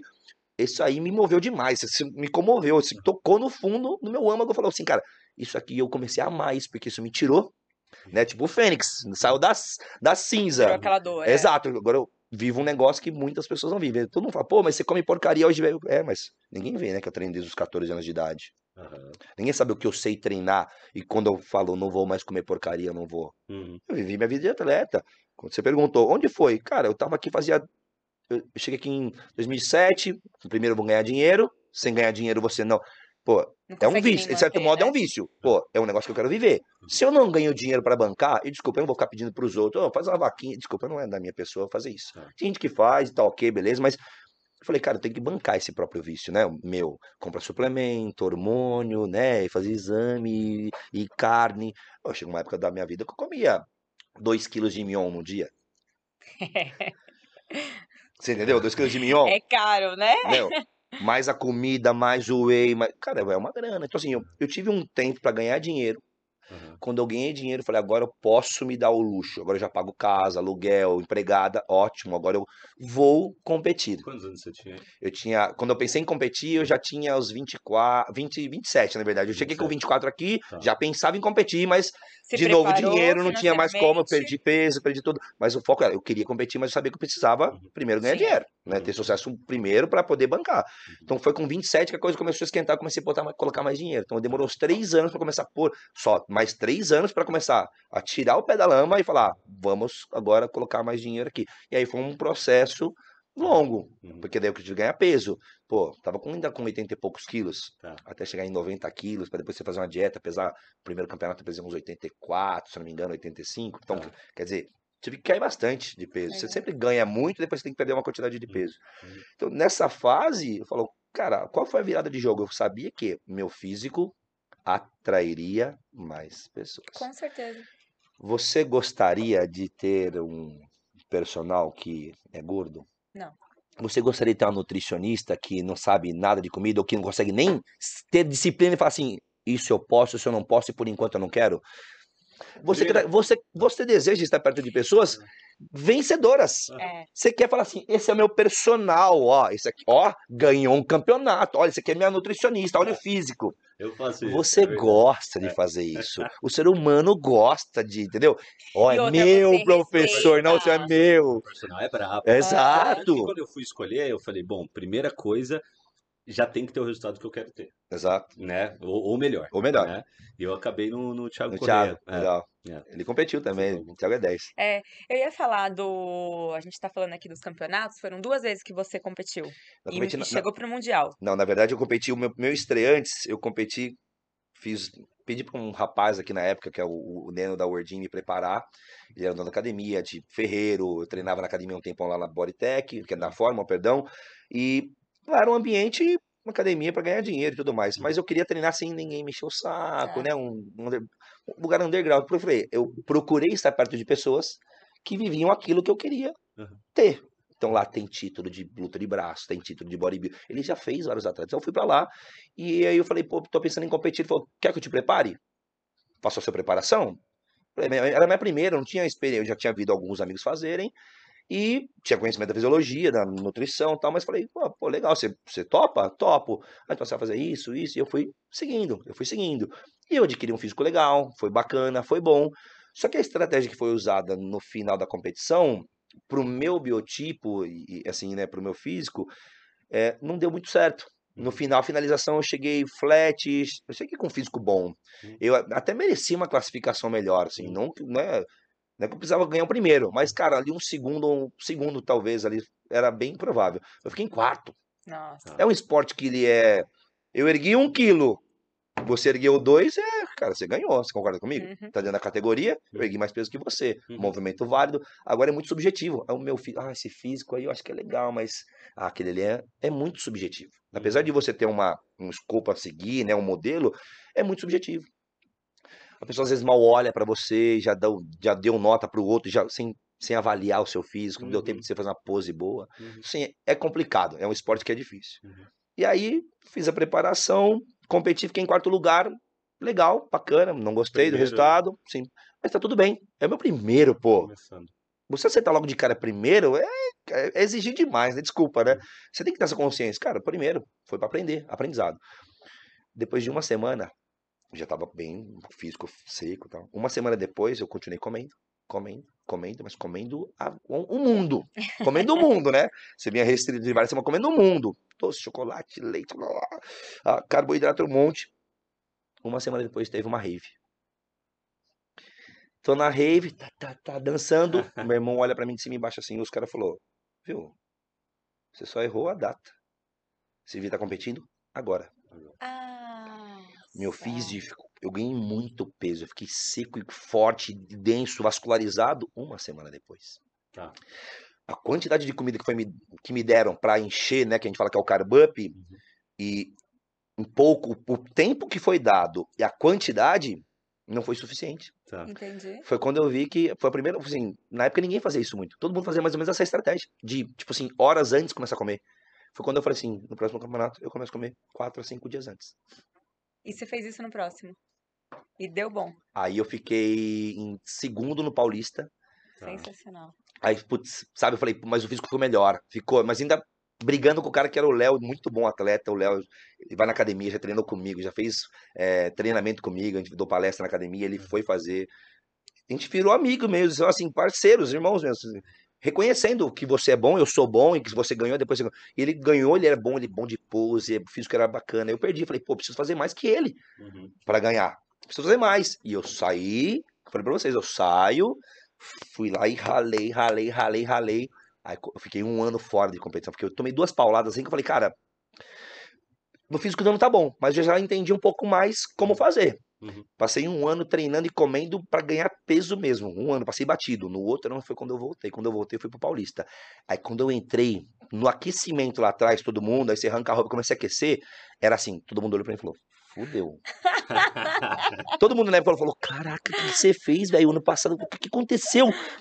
Falei, cara, eu fiquei um ano longe treinando Um para não, em vez de porque toda vez que você fica é, você faz o treino para ganhar e depois você faz uma dieta para perder, você tá perdendo tempo de maturidade, de ganhar volume muscular, de hipertrofiar. Então eu passei um ano batido só pensando em hipertrofia. Eu não fiquei fazendo ganhar e tirar, ganhar e Tá. tirar, não, várias vezes no ano. Tá. Passei um ano batido. Quando eu tirei a capa de gordura, eu fiquei assim, cara, surreal. Aí eu fui campeão paulista, que é da categoria, Uhum. e nesse mesmo campeonato, os campeões, eles se enfrentam no final do campeonato. Então, todas as categorias masculinas, eles voltam a se enfrentar. E eu fui o campeão da cate- de todas as categorias. Então, assim, eu fui o melhor da minha categoria Aham. e o melhor do campeonato, que chama campeonato, chama o campeão overall. Uhum.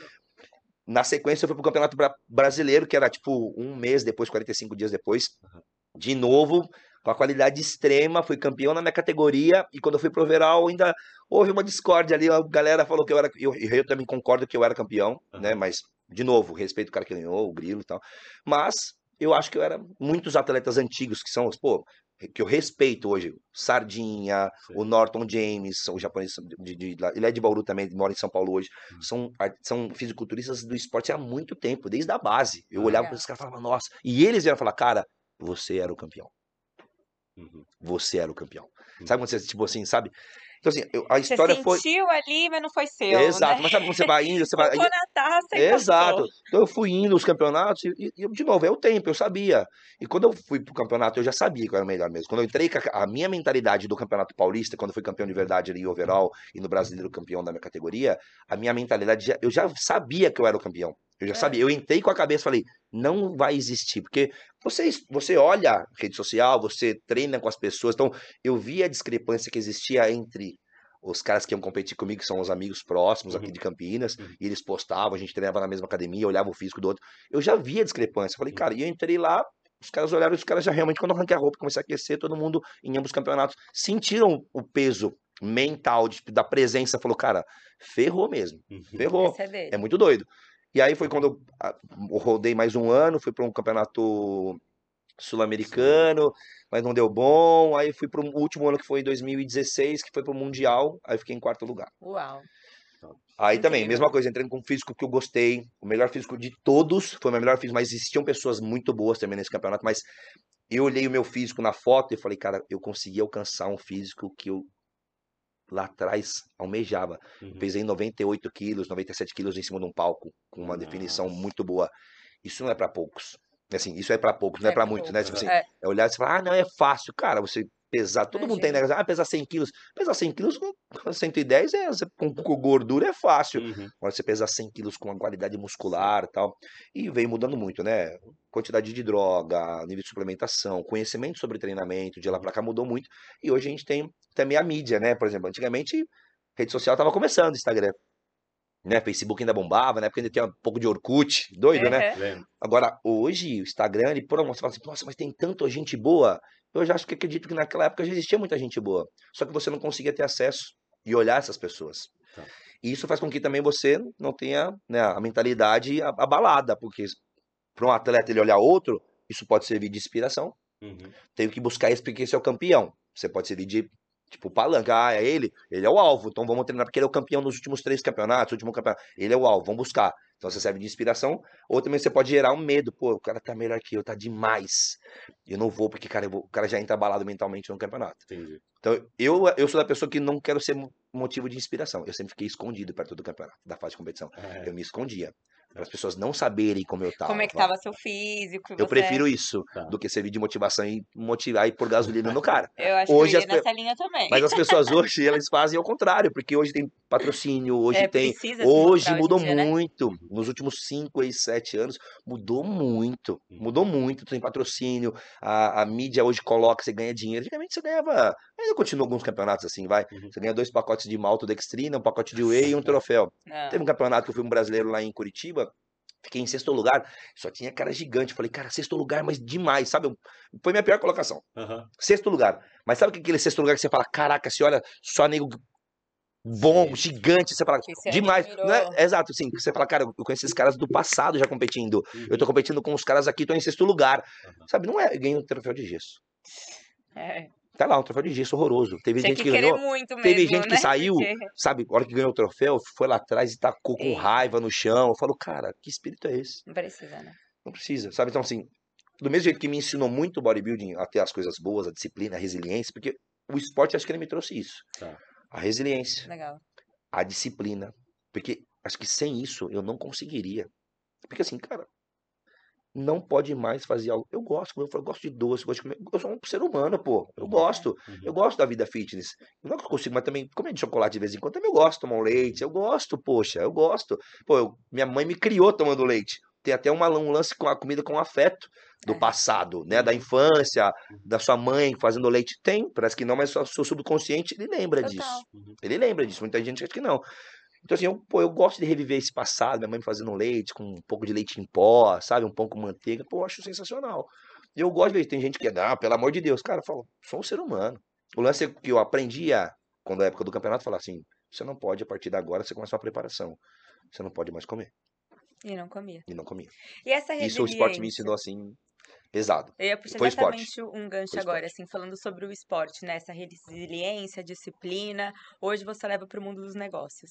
Levo. Empreende, Graças tem a acesso Deus. de academia e aplica a mentalidade. Graças a Deus, eu falo que cada fase, cada engrenagem da minha vida foi colocada, parece que no momento certo. Legal.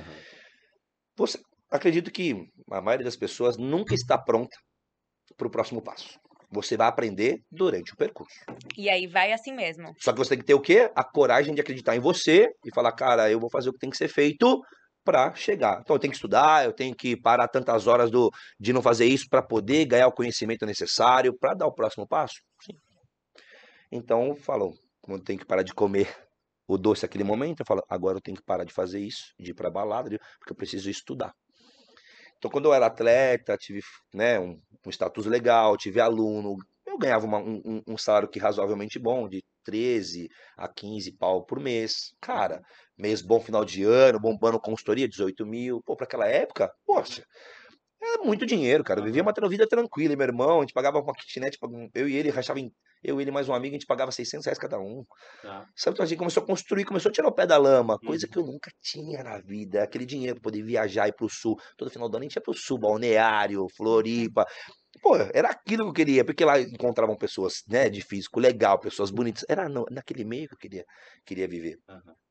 E aí o, a parte do, do final, quando eu tô é, com dinheiro na mão, né, vamos dizer assim, dinheiro na mão, eu falei, eu preciso usar agora o meu campeonato, o meu físico, para algo maior, porque isso aqui já me deu um sustento até aqui e eu acho legal, mas 15 mil não vai me sustentar pro resto da vida, porque eu acho que para ter um casa, uma casa boa, um carro melhor que eu desejo, eu preciso ter Mais, algo próximo nível. é, de novo. Aí eu me vejo naquele lance, falo, o que, que eu faço agora, né? Eu já tava com alguma coisa na cabeça de fazer, tinha tentado abrir uma. Eu falei, pensei em abrir uma loja de suplementos, mas não fui. Na época eu lembro que, pô, custa tantos mil reais pra pôr de estoque. E não era um negócio que eu tinha vivido. Eu sabia dar aula, né?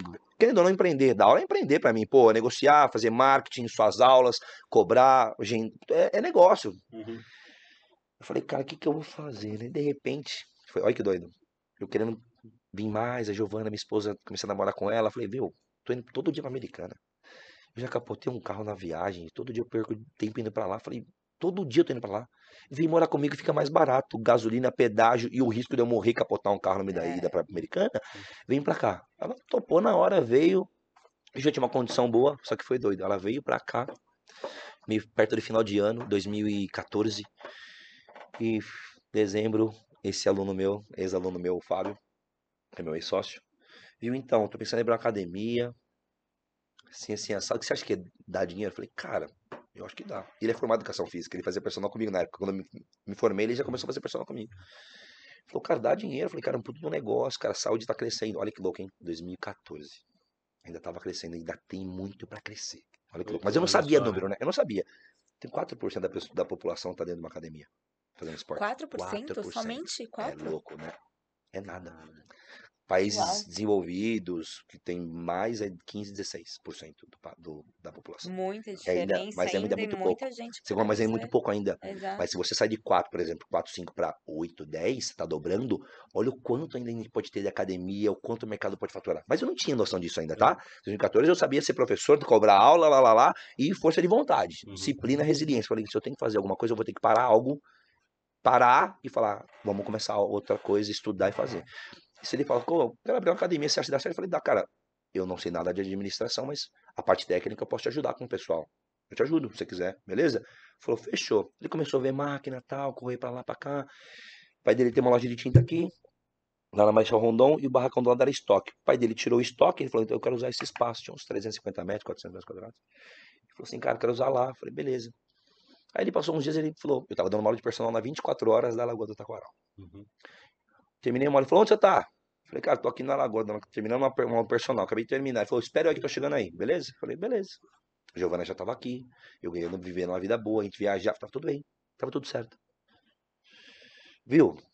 Sabe aquela academia? Falei, sei. Então, cara, eu não, acho que não vou conseguir fazer isso sozinho, não, vai dar trabalho pra mim. Você não quer ir comigo? Falei, hum? Puta decisão, velho. Trouxe, tinha acabado de trazer a Giovana pra cá. Ela era advogada, ela ganhava dinheiro lá, mas a gente veio pra cá. Ela veio pra cá pra trabalhar pra uma empresa pra ganhar 1.700 reais. Tipo, nada, Uhum. nada. Cara, foi a decisão ali que eu falei, cara, e aí? Falei, cara, eu preciso primeiro falar com ela. Aham. Senão, não posso tomar uma decisão dessa. Eu falei, Uhum. cara, eu falei, eu acho que sensacional. Gostaria muito, mas eu não posso tomar uma decisão sem conversar com ela antes. Uhum. Mas a Gia é top, velho, é foda. Giovana, chega aí. Aconteceu isso, isso, isso. O Fábio me chamou, sabe quem que é? babá, babá, babá, quer fazer academia. E ele falou, cara, 50% do lucro, 50% da dívida. Mas eu não tinha dinheiro. Tá. Eu não tinha. Pra academia, eu abri a academia, a primeira talagada era 600 pau de máquina, mais 120 de reforma. Ele falou, cara, 120 eu já coloquei de reforma. A gente, a gente vai recebendo. Ele falou, eu vou usar o cartão do meu pai BNDES pra gente fazer o. A gente vai pagar em meses, parcelado em anos. Eu falei, Tá. tá bom, por mim, beleza, deixa eu falar com a patroa. É assim, vai ser desse jeito, desse jeito. Ela falou, bora. Uau. Falei, não vou deixar passar. Não vamos deixar passar, não. Ela falou, não vamos deixar passar. É. Vambora. Larguei todos os meus alunos de personal. Caraca.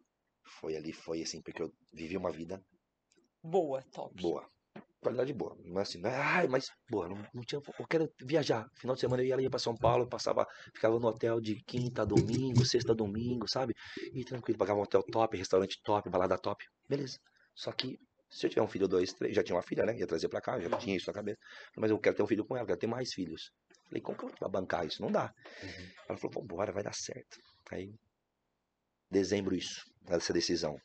Eu tinha uma viagem marcada pro sul, que já com ela a gente sempre viajava. Uhum. Na hora de que a gente voltou, a academia startou. Na virada, assim, foi em janeiro, foi janeiro para fevereiro. A academia abriu a porta. Larguei todos os meus alunos, falei, obrigado. Mandei a mensagem para todo mundo, ela me ajudou na época, ela me construiu a mensagem, porque eu tava, como você fica nervoso, pô, meus alunos, eu tinha, que- eu tinha que abandonar todos os meus alunos. E eu construí uma baita uma mensagem, ela me ajudou, assim, tipo, cara, obrigado, porque eu cheguei até aqui, vocês me trouxeram até aqui. Sim. E esse próximo passo, vocês participaram Uhum. disso. Foi quando eu convivi com vários alunos, dando aula para alguns alunos na casa, de, na casa deles, né? Eles me contando as experiências de vida, de negócio. Foi quando eu aprendi um monte de coisa. Plantando os alunos. várias sementes. Para sementes, né? porque eu falei, eu quero mais, eu quero mais, eu quero mais. E assim, eu falei, como é que você faz isso? Ah, eu faço desse jeito. Como você fez desse jeito a virada da sua vida? Eu fui só, só captando. Eu, eu pegava um pouquinho de cada um. Eu cara, eu falei, parte boa, parte boa, só aqui, parte boa, parte boa. E a gente abriu a academia. Só que aí a minha dívida era de 720 mil reais. Eu ficava devendo um carro de 35 mil reais no banco financiado, pô, parcela de 500, dava entrada e parcelava 500 pau de mensalidade, né, de prestação, Aham. 500 reais. Quanto você tem de dívida agora? Tem 720 mil reais. Pra quem ganhava 15, você tá louco, e não ganha nada? Co- Como que você consegue enxergar o futuro? Todo dia embora, falar, meu Deus, o que, que a gente fez? Falar pra Giovana, falou, nossa, que loucura. E as contas começando a chegar, chegar. Ele falou, cara, eu não, assim, eu não consigo bancar o seu salário. Nessa, mas a academia ela vai gerar um dinheiro e a gente paga, pelo menos para eu não consigo preciso Pra receber, porque eu já recebo da, da, da, da, empresa do meu pai. Então, pra, pelo menos a, a empresa, eu te ajudo, se caso a empresa não der, e a gente paga um pouco, mas eu não consigo pagar o que você ganha. Então, assim, cara, eu consigo te bancar 4, 6 mil reais no máximo. Uhum. Só de aluguel era 2,800. Mais as comidas, tudo. Comida, ca- cara, assim, um negócio bom. Mais real. comida, mais 5 mil Eu falei, reais. É. puta, eu falei, cara, vambora. Puta, eu falei, é assim, eu falei, é nadador, eu já sabia, por toda a minha história, eu já sabia que era nadador. Eu falei, vamos fazer dar certo. É, essa A gente acordava mentalidade de 5 e meia, acreditar. 5, 5 e meia da manhã, chegava na academia, a gente lavava o banheiro. A gente fazia recepção, a Giovana ficava na recepção, eu e o Fábio, que era formado, eu ensinei ele a montar treino, então a gente trabalhava junto, então eu montava treino o dia inteiro. Consegui levar pra lá um, aluno, dois, mas, cara, não dei. E aí depois eles saíram, sabe? Assim, foi um. Desmoronou toda a minha parte financeira, ela foi pro ralo. Se eu falar pra qualquer pessoa fazer isso, a maioria não vai fazer. Eu tive a coragem de fazer isso, porque eu tava com uma puta mulher do lado, que me apoiou e falou: vamos pra guerra junto, e nós vamos tomar tiro junto e vambora. E, e vambora. Falou, vambora, vai fazer dar certo. E a gente sabe, sabe, todo dia naquilo, mas com energia de tipo assim, realmente, vamos fazer dar certo. De crença. De crença, a gente vai fazer dar certo. Pô, como que é bom se atender na região, tinha umas academiazinhas mais ou menos. Quando a gente entrou com atendimento melhor, com- pô, eu, eu sabia treinar, professor, treinar aluno de verdade, dar orientação de treino, de dieta, melhor que esses que tinha na região. O que aconteceu? Começou a fechar as academias. E as pessoas começaram a ir para nossa academia. A gente alcançou, assim, tipo, 400 e poucos alunos, 500 alunos, tinha pouco tempo e já não cabia mais na academia, em meses. A É. parrota chegava nos seis da noite, não tinha onde parar carro. Cara, assim, era um negócio. E a gente demais vibrando. Mas a, dí- Vibrando. mas a dívida ainda lá. vibrando, pô, estamos Com fazendo. juros, é, né? é, com juros. E a gente deu, falou, mas, pô, está dando certo. Uhum. É só uma questão de Amém. tempo. Uhum. É só uma questão de tempo. Cara, é uma academia simples, o equipamento simples, o banheiro, cada porta sanfonada de plástico, então você abria, quase derrubava a outra porta do outro lado. Assim, era uma academia simples. E É. aquilo me incomodava. Porque como eu já tinha treinado em academias boas, eu sabia que era equipamento bom, isso é legal, isso isso é bom, mas, cara, eu, eu tenho que sair daqui, porque isso aqui tá me deixando, sabe, eu preciso, ter- eu preciso oferecer algo melhor. Sete meses, barracão do lado, né? uma madeireira de 15 anos fecha, vai embora, sai dali, um barracão de 1.200 metros quadrados. Na mesma semana, um amigo, infelizmente, vai fechar a academia dele com equipamentos Life, que era Gold Fit. Do Henrique, do Ortolani. Ah, tá. O Arthur já tinha ido embora, mas o Dani, que era o irmão dele, tava tocando, mas ele tocava ótica, não sabia tocar academia, assim, sei lá. Mas ele não. Ele falou, cara, tá dando pau, tô fechando negativo aqui, não tá dando certo. né? Levei uns, uns meses nas costas. Falei, caraca, na mesma semana, um barracão, só que ele custava mais que o dobro de aluguel. A gente já devia, né? custava mais que o dobro de aluguel. E as máquinas para comprar mais meia milha de dívida. Nossa, oportunidade a gente não pode deixar passar, não pode deixar com dívida. Olha que louco, eu já tava. Aí eu já tinha perdido o freio. Olha que louco. Eu Tá. perdi o medo, a, a, a, a- confiança no nosso trabalho Era tão como extrema, né? empreendedor. Veio assim, instalou, mas muito pesado. Falou, a gente vai fazer esse negócio dar certo. Vamos abraçar. O Fábio falou assim, meu Fábio, e ele é de empre... minha família é empreendedora, loja de tinta. Falou, cara, sei lá, meu, a gente tá com dívida, já não sei não. Deixa quieto, hein, sei lá, vamos pensar. Ah. Pô, dobrar, mais que dobrar o aluguel, né? Mais dinheiro parcelado. Eu falei, meu Deus do céu, não dá pra perder isso. Ele falou, cara, não dá, a gente vai ficar maluco desse jeito. Passou uma semaninha. Ô, vê lá de comprar as máquinas. Eu falei, você tá de brincadeira com a minha cara. Ele falou, eu falei, agora? Ele falou, é, vê lá, liga pra ele. Dani, e aí? Ele falou, cara, já Entendi. tô negociando com um cara aí, meu pai já tá meio que fechando e tal. Eu tô num... Falei, Dani, conheço você, seu pai, seu irmão. Fui na casa de vocês. Pô, cara, tô batalhando pesado há muito tempo. Dá um... Não tem como você dar um... essa moral pra gente aí, cara, Uhum. e tentar negociar, com- cara, eu, sei lá, eu pagar, a gente paga mais, sei lá, cara, ver se consegue, seu pai consegue. Cara, eu vou ver com meu pai porque o nome dele tá em jogo, já começou a negociar pra ele não se queimar com o cara. Falei, rezando e orando. Falei, meu Deus do céu, meu Deus do céu. Disse ele de volta e falou, Lu, quanto você consegue me dar pra fechar a empresa? Você consegue me dar 80 mil reais pra fechar a empresa? Quitar a dívida com os funcionários? E, a E aí, gente, e aí você pega as máquinas Ah. e você parcela como você quiser. Falei, Fábio, aconteceu. Ele falou, vambora. Mas como a gente vai fazer pra pegar 80 mil reais? Não tinha. Tava pagando ainda, começando a pagar, juntar dinheiro pra pagar a máquina antiga. Vamos antecipar os recebíveis. Então, assim, você tem cartão de crédito, Uhum. futuro, que é o dinheiro que faz você ficar de pé. Vender o almoço pra comprar janta, tipo É isso, isso. sabe? É isso. Empreender no começo é isso. É, vamos, eu falei. Já estamos aqui, né? Falei, não dá pra perder. Máquina importada, agora as máquinas. que- Puta, desão. Bora.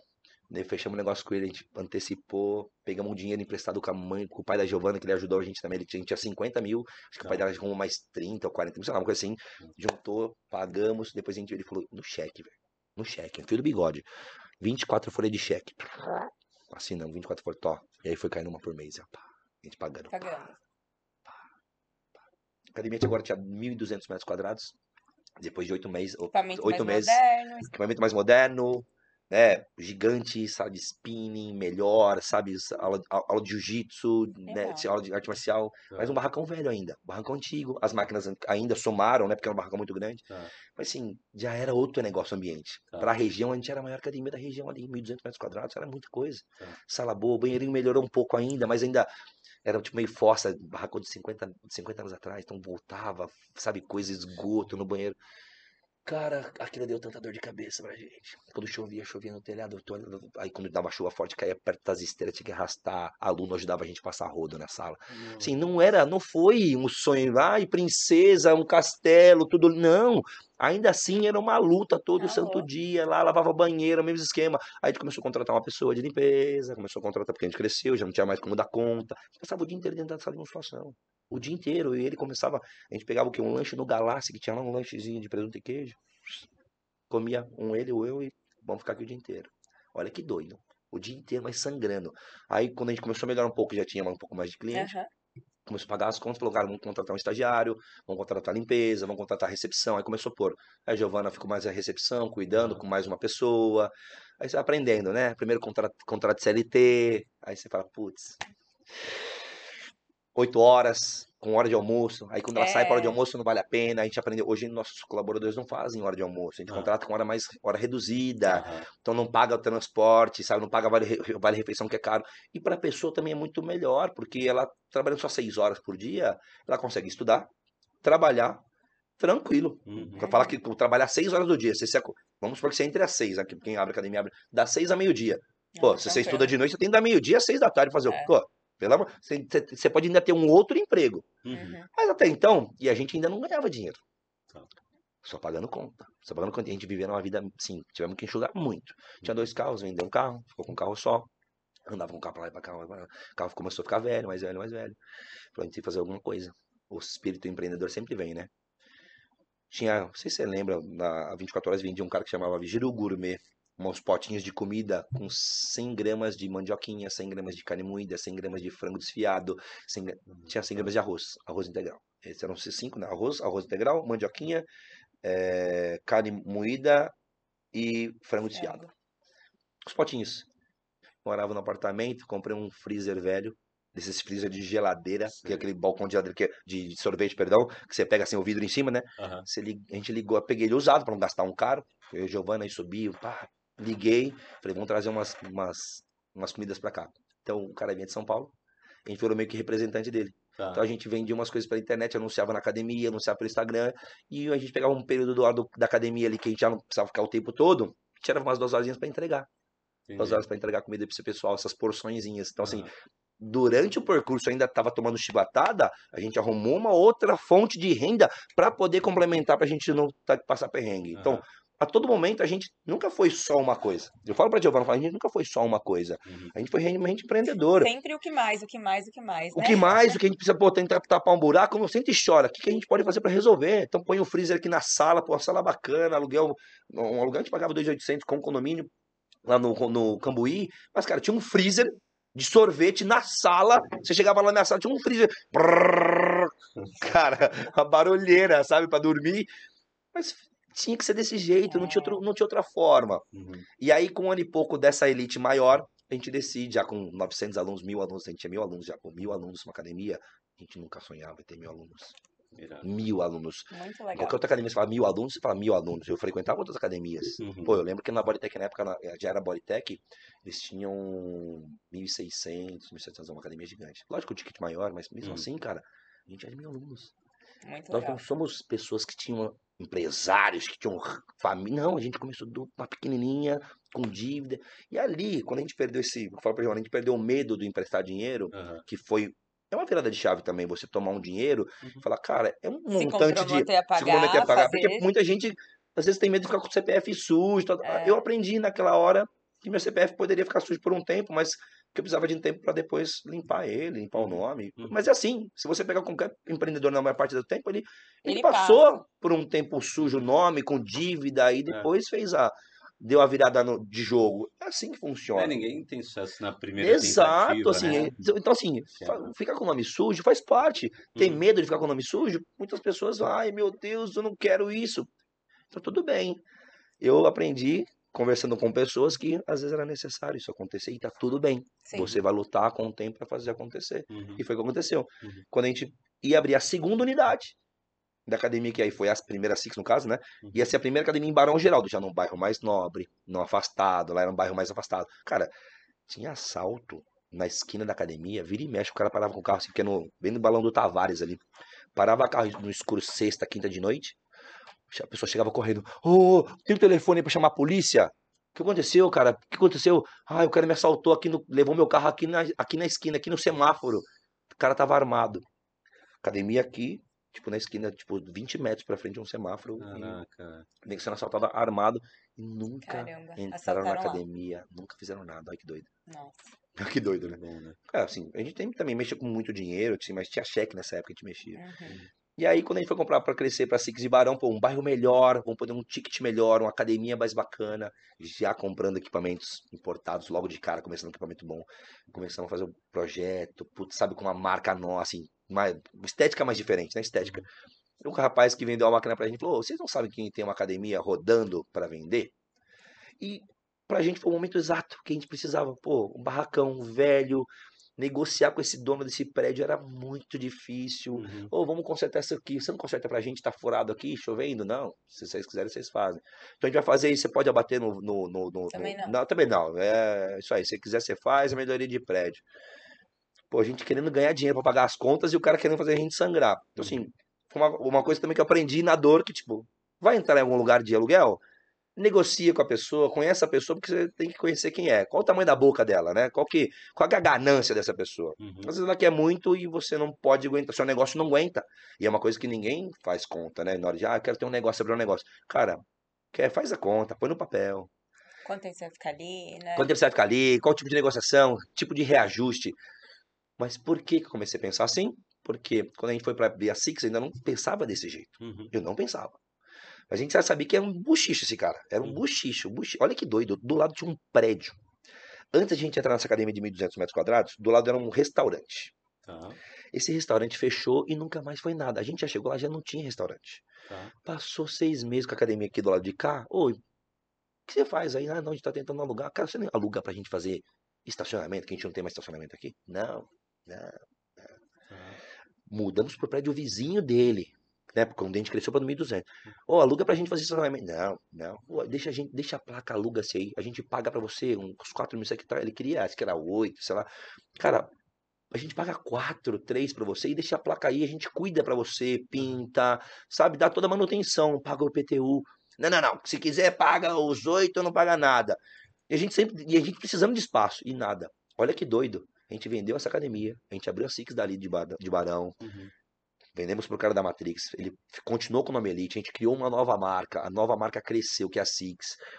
Fomos para outra academia Six, que é da Chácara Primavera, maior, melhor, mais bonita, mais investimento. Irado. Na outra a gente só tinha cobrisa em todas as outras academias. Nessa foi a primeira com ar condicionado. E aí o investimento é maior, mas aí era padrão top. Agora estou, estamos brigando com uma academia pica das galáxias. Uhum. Beleza. Nesse processo de Six, uma virada de chave assim, fundamental foi eu ainda era professor. Eu ainda era da área técnica para a primeira Six. A primeira Six abriu, a gente começou bombando. Aluno, a gente bateu 2.500 alunos em sete meses. Caraca. Caramba. Vocês estavam ali vibrando mil. 533 metros quadrados. Não é 1.200 como na outra em mil alunos. Tá. Em Nada. 533 metros quadrados, 2.500 clientes. Tá. Imagina onde foi a autoestima e falar assim, tipo, você acha que a gente confiava no nosso trabalho ou não, nesse momento? Demais. Nessa hora, a gente falava assim, filho, pode Nem vir. Falou, assim, falou, assim Deus do tá do lado. Falou, Deus tá É. do nosso lado, filho. Agora, pode vir quem quiser, que agora é 300 de Esparta. Aqui é Amém. 300. É. Pode vir, porque a gente falou, é muito foda. Nisso, passou uns sete meses, o meu sócio, que era o Fábio, tinha uns problemas com a família, os irmãos ficavam cobrando ele, do dinheiro que tinha tomado do pai, que o dinheiro era do pai, sabe? E a família começou a desmoronar e o Fábio não gosta de arrumar confusão com a família. Falou, cara, quer saber? O negócio não tá indo muito pra frente, porque meus irmãos, né, tá, a família, ah, vai embora, pode ir, segue o jogo e vai em frente. Nessa hora, a gente já ia começar a ganhar um dinheiro. Uhum. Ele saiu, eu falei, ferrou, porque primeiro, cara, eu vou dar a dívida, pagar a dívida. Então a gente pegou nosso caixa que a gente tinha e deu na mão dele, todo recebível. Tipo, tó, pagou a dívida dele, pra ele poder quitar o pai dele, tá? que a, a dívida lá da Elite, quando ele abriu primeiro, aí não tinha quitado, são anos que pagar essa dívida. Aham. A gente vendeu lá, pagou uma parte, mas ainda faltava dinheiro. Tá. Faltava dinheiro pra pagar as máquinas que a gente comprou depois com o Dani, da Hum. Gold, né, da, da, da, Gold. É... Eu olhei falei, meu Deus do céu, agora o cara saiu que tocava o financeiro. Eu Falei, e eu, vou fazer o quê? Era setembro, agosto ou setembro. Eu falei, ferrou. O que, que eu fiz? Curso de MBA. Gestão empreendedora, MBA, Ah. gestão empreendedora de negócios. Quando começa? Ano que vem. 18 meses. Falei, bora. Me inscrevi. Foi aí que eu, e- eu tinha o, né, o, apoio dele para fazer essa parte que eu não fazia nada e Uhum. tive que largar a mão. Meu irmão já era sócio nessa época dessa unidade nova. Quando meu irmão entrou, eu falei, cara, você cuida então da parte técnica e eu vou para essa outra área, administrativa, financeiro. Aí, cara, eu estudava muito fisiologia, eu estudava muito anatomia, eu era, cara, fissurado nisso, sempre fui, eu queria entender o porquê, então eu sei a reação que eu sei isso. Aí você começou a olhar números, planilhas, dados. Quando eu vou para isso, surge uma nova paixão, Uau! porque eu já estava cansado Ah, é? aquilo ali com os meus alunos, todo dia, de 1 a 12, série, ô, faz, ah, chora, reclama, lá, mas... sabe, aquilo foi me desgastando. Eu falei, eu estudei tanto. Esses caras não precisam de tudo que eu tenho de conhecimento, eu gastei energia demais para um atleta, ele vai me cobrar isso. Mas eu não Tá. tenho aluno atleta, eu tenho um ou dois. meus alunos, a maioria, é qualidade de vida, que é hipertrofia, que- mas não é nessa disciplina um ano, dois anos, três anos, eu tenho que dar resultado, resultado. Não. Cara, esse cara fica seis meses, um ano, dois, três. Um outro fica. Eu tinha alunos de quatro anos, tinha, mas uma parte é é rotativa. Uhum. Falei, ferrou. Foi quando eu levei a machadada, falei, eu tenho que correr atrás disso. Foi quando eu fui MBA, fiz MBA, comecei a me relacionar com pessoas que fizeram administração, lá, lá, lá, lá, lá, outras coisas. E eu comecei a ver matérias que me desafiavam. Muito. E realmente, mexer com Aí mexeu. Aí foi é como. Aí eu falei, cara, mas pra mim, eu, eu, tipo, eu gosto disso. Eu gosto de desafio. Foi quando eu falei, eu sou movido a Te tirou desafio. do conforto ali do que você sabia fazer, Cara, que né? doido. Eu falei, cara, eu gosto do desafio de verdade. A musculação foi um desafio. Tudo na minha vida foi desafio. Tá. Sabe, eu vim pra cá e não tem dinheiro. O desafio que me move, porque quando eu começo a ficar meio Fica chato, né? é chato. Tanto é que eu faço a MBA. Ele tomou, uma- tomou não, né? Pagamos uma boa parte da dívida dele e tal. Ó, tá tudo certo, acabou. Daqui pra frente é tudo de vocês. Vambora, Giovana Capital. Então precisamos vender para ter dinheiro de novo, porque o, o- o caixa foi entregue pro Fábio para entregar, pagar a dívida. Beleza? Beleza. Começamos a vender plano, continuar vender plano, vender plano. De repente começou a ter uma folga de caixa. E eu já aprendendo parte financeira, gestão de pessoas, RH. Aí comecei a me falei, cara, que demais. Mas assim, sabe, tesão, tesão, igual era da biologia, da fisiologia. Falei, cara, que do caralho isso aqui, demais, é demais, porque me desafia todo santo dia. E não é um dia só, todo santo dia, porque chega uma hora na biologia, na fisiologia, que se aquilo te. O aluno meu ia embora, ele não desafiava mais, empacou. Agora, uma academia, uma gestão é todo dia um problema, Não todo dia um pepino. E, e Com pessoa, de com cliente. número, com planilha, Eu gosto, eu, sou, eu gosto de matemática pra caceta. É, Eu sempre fui, eu, eu era atraído por biologia Aham. e exatas. Uhum. Química, física, eu amo exatas, se você for ver lá atrás. Então, humanas eu não sou muito bom, história, geografia, geografia ainda vai mais história, essas coisas, porque isso pra mim era. Falei, cara, sabe na hora certa? Eu Legal. falo, por isso que eu falei, sabe, todas as engrenagens foram. E aí eu fiz MBA, deu super certo. Comecei, a, a gente começou a ganhar dinheiro de verdade, Aprendeu a gerir o a negócio. gerir o negócio. verdade A gente, também, cara, né? olha que doido. A gente, eu peguei o financeiro do passado, aquele cuidado do financeiro. Eu falei, olha, olha como é que é doido. Eu sou chato e detalhista. Se a gente fechasse com um sindicato lá, Aham. 100 reais por mês, a gente teria um desconto na taxa do cartão do banco. Tá. Ok? Então, pelo banco negociando a taxa na maquininha, X. Ok?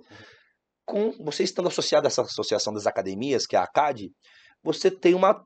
uma tipo assim, como é um bolsão, uma um pacote de gente entrando, eles conseguem uma negociação boa com o Santander. Então, no mesmo banco, a gente tinha uma negociação boa. E eu levei isso pra ele na época, ele falou: não, deixa quieto, quer. Sabe quanto a gente perdeu em 6, 7 meses? Uns 45 pau. Nossa, Só pela diferença de taxa, por não fazer. por não ter feito. Entendi. Foi quando eu olhei. Aí nessa hora eu falei assim: eu também sou capaz de gerir. Legal. Eu sou capaz de gerir isso aqui. Ele é bom, mas eu também consigo gerir. Eu, eu consigo enxergar um negócio aqui, ó, que dá pra dar margem melhor. Pra gente ganhar mais dinheiro. E aí foi quitando dívida, quitando dívida. De repente, vamos começar a tirar pro labore maior. Vamos ganhar dinheiro e vamos começar a viver a vida boa de novo. Giovana, tem um barracão ali pra alugar aí em cima. Vamos mais fazer Segunda mais unidade. uma academia? Tem um barracão ali, uma mansão em Santo Antônio onde eu morei, que é pertinho de onde eu morei de favor com esse amigo. Aham. Eu morei, eu ia todo dia aquele lá, morar de favor naquele lugar, no mesmo bairro. Então eu, da academia, eu enxergo aonde todo dia eu chorava, porque eu não Olha. tinha dinheiro, porque eu tava longe da minha família. Eu chorava todo dia naquela sacada e falava, cara, o Davi, aguenta, meu, só mais um pouco. cara. É. Uhum. Aguenta mais um pouco, é difícil mesmo o começo, mas aguenta. E eu chorava na sacada assim, Uhum. de soluçar, porque eu tava longe da minha filha, ela dormindo no meu peito, sabe? Foi um... E eu, esse dia eu fui dar uma palestra, lá, eu até me emocionei, porque agora tem uma academia ali que vale 3 milhões de Amém. investimento e é o mesmo lugar onde eu morei e não tinha dinheiro pra comer. Olha que louco. Isso é assim, cara, Quanto- arrepia, cara, porque, Não, surreal. Cara, cara, né? assim, também. é, é- eu falo, Deus é Quantos bom anos demais. se passou entre. Eu cheguei em tá morando de 2007. favor? 2007, eu cheguei aqui em 2007 morando de favor, foi esse primeiro ano Uhum. e a academia foi, ela foi montada ali naquele bairro em 2019, em fevereiro de 2019. A- Do- um ano depois que meu filho nasceu, exatamente, a gente inaugurou no dia 18 de fevereiro de 2019. O meu filho Theo tinha nascido 18 de fevereiro de 2018. Caraca. A inauguração da academia foi ali. Sim, Caraca, cara, ali Eu lembro, fui lá. É, é assim, tipo, ali, é- ali foi uma virada de chave gigantesca, porque aí não era mais um- ali, tipo, Barão Geraldo cresceu, o investimento foi alto, mas para ali o investimento foi duas vezes maior. E sabe o que a gente falava, eu e a Giovana falava? Vamos, é só isso mesmo, só isso, só 3 milhões, só quase 3 milhões. Cara, assim, sabe quando você fala assim, olha que doido a gente lá atrás para 600 mil, Aham. tava tremendo na base, vamos conseguindo, vamos. Olha como cada degrau que você vai fazendo, vai cumprindo, vai colocando cliente, treinando pessoas, formando um time, sabe, vai montando, sabe, você vai fazendo, acreditando, lutando, estudando. E foi quando a gente falei pra Giovanna, a gente precisa estudar isso aqui, negócio. Uhum. Aí eu fui, estudar- fui estudar negócio. E aí eu Uhum. aprendi. Uhum. Aí eu falei, poxa, olha que doido. Veio a pandemia, 2019, passamos um ano reinando. Poxa, agora a gente vai arregaçar, no que vem a gente vai fazer outra. Veio a pandemia. Olha que louco. A maior, a maior parte das pessoas, quando ela é dona de um negócio, o negócio ele era rentável. Uhum. Ele era saudável. Uhum. Só que o dinheiro da academia é o dinheiro da academia. É o dinheiro da empresa. Tá. Não é o dinheiro do Luciano, não é o dinheiro do Thiago, Uhum. não é o dinheiro do Gustavo, não é o dinheiro da Giovana, não é. O dinheiro é da empresa. E a empresa pode pagar um salário para você de XPTO. É isso que você vai ter um prolabore. Uhum. O resto é dividendo no final do ano ou todo mês se você quiser. Aí a É estratégia é sua. Mas correta. enquanto. Eu, eu eu cuidava dessa parte, falar, eu cuido até hoje. Enquanto não juntar seis meses de faturamento para bancar completos, seis meses, a academia sem ganhar um real, a gente não põe a mão na grana. Porque coça. Não vou mentir. É. Coça. Imagina. Voltar a ter a vida boa, voltar a ter carro bom. Pô, a gente já tinha vivido, uma- voltou a ter vida boa. Mas de novo, dívida, eu falei, cara, aí veio a pandemia. A gente pagava uma paulada de boleto. Ainda não te faltava um ano ainda, sim. Só que a gente já caixa. Graças a Deus a gente fez caixa. Amém. Aham. Foi lá e passou a pandemia assim, pagando dívida. Não mandou ninguém embora, porque a gente sabia Olha. o compromisso que a gente tinha com os professores. Estagiário, a gente nem precisava. Eu lembro, eu vi um ponto de academia, estagiário, professor, o cara já picou a mula. Uhum. Falei, cara, a gente deu treinamento pra esses caras, esses caras também precisam, né? A gente aguentou até o último suspiro. Quem não quis mais ficar, porque falou, cara, nem sei o que vai acontecer da academia. Muita gente falou que a gente ia fechar. E a gente viu academias de 20, 25 anos. Não é que é meu orgulho de falar que eles fecharam. É uma pena. É Uhum. claro. Mas não foi por falta né, de tempo, porque eles tiveram mais tempo que nós para fazer caixa.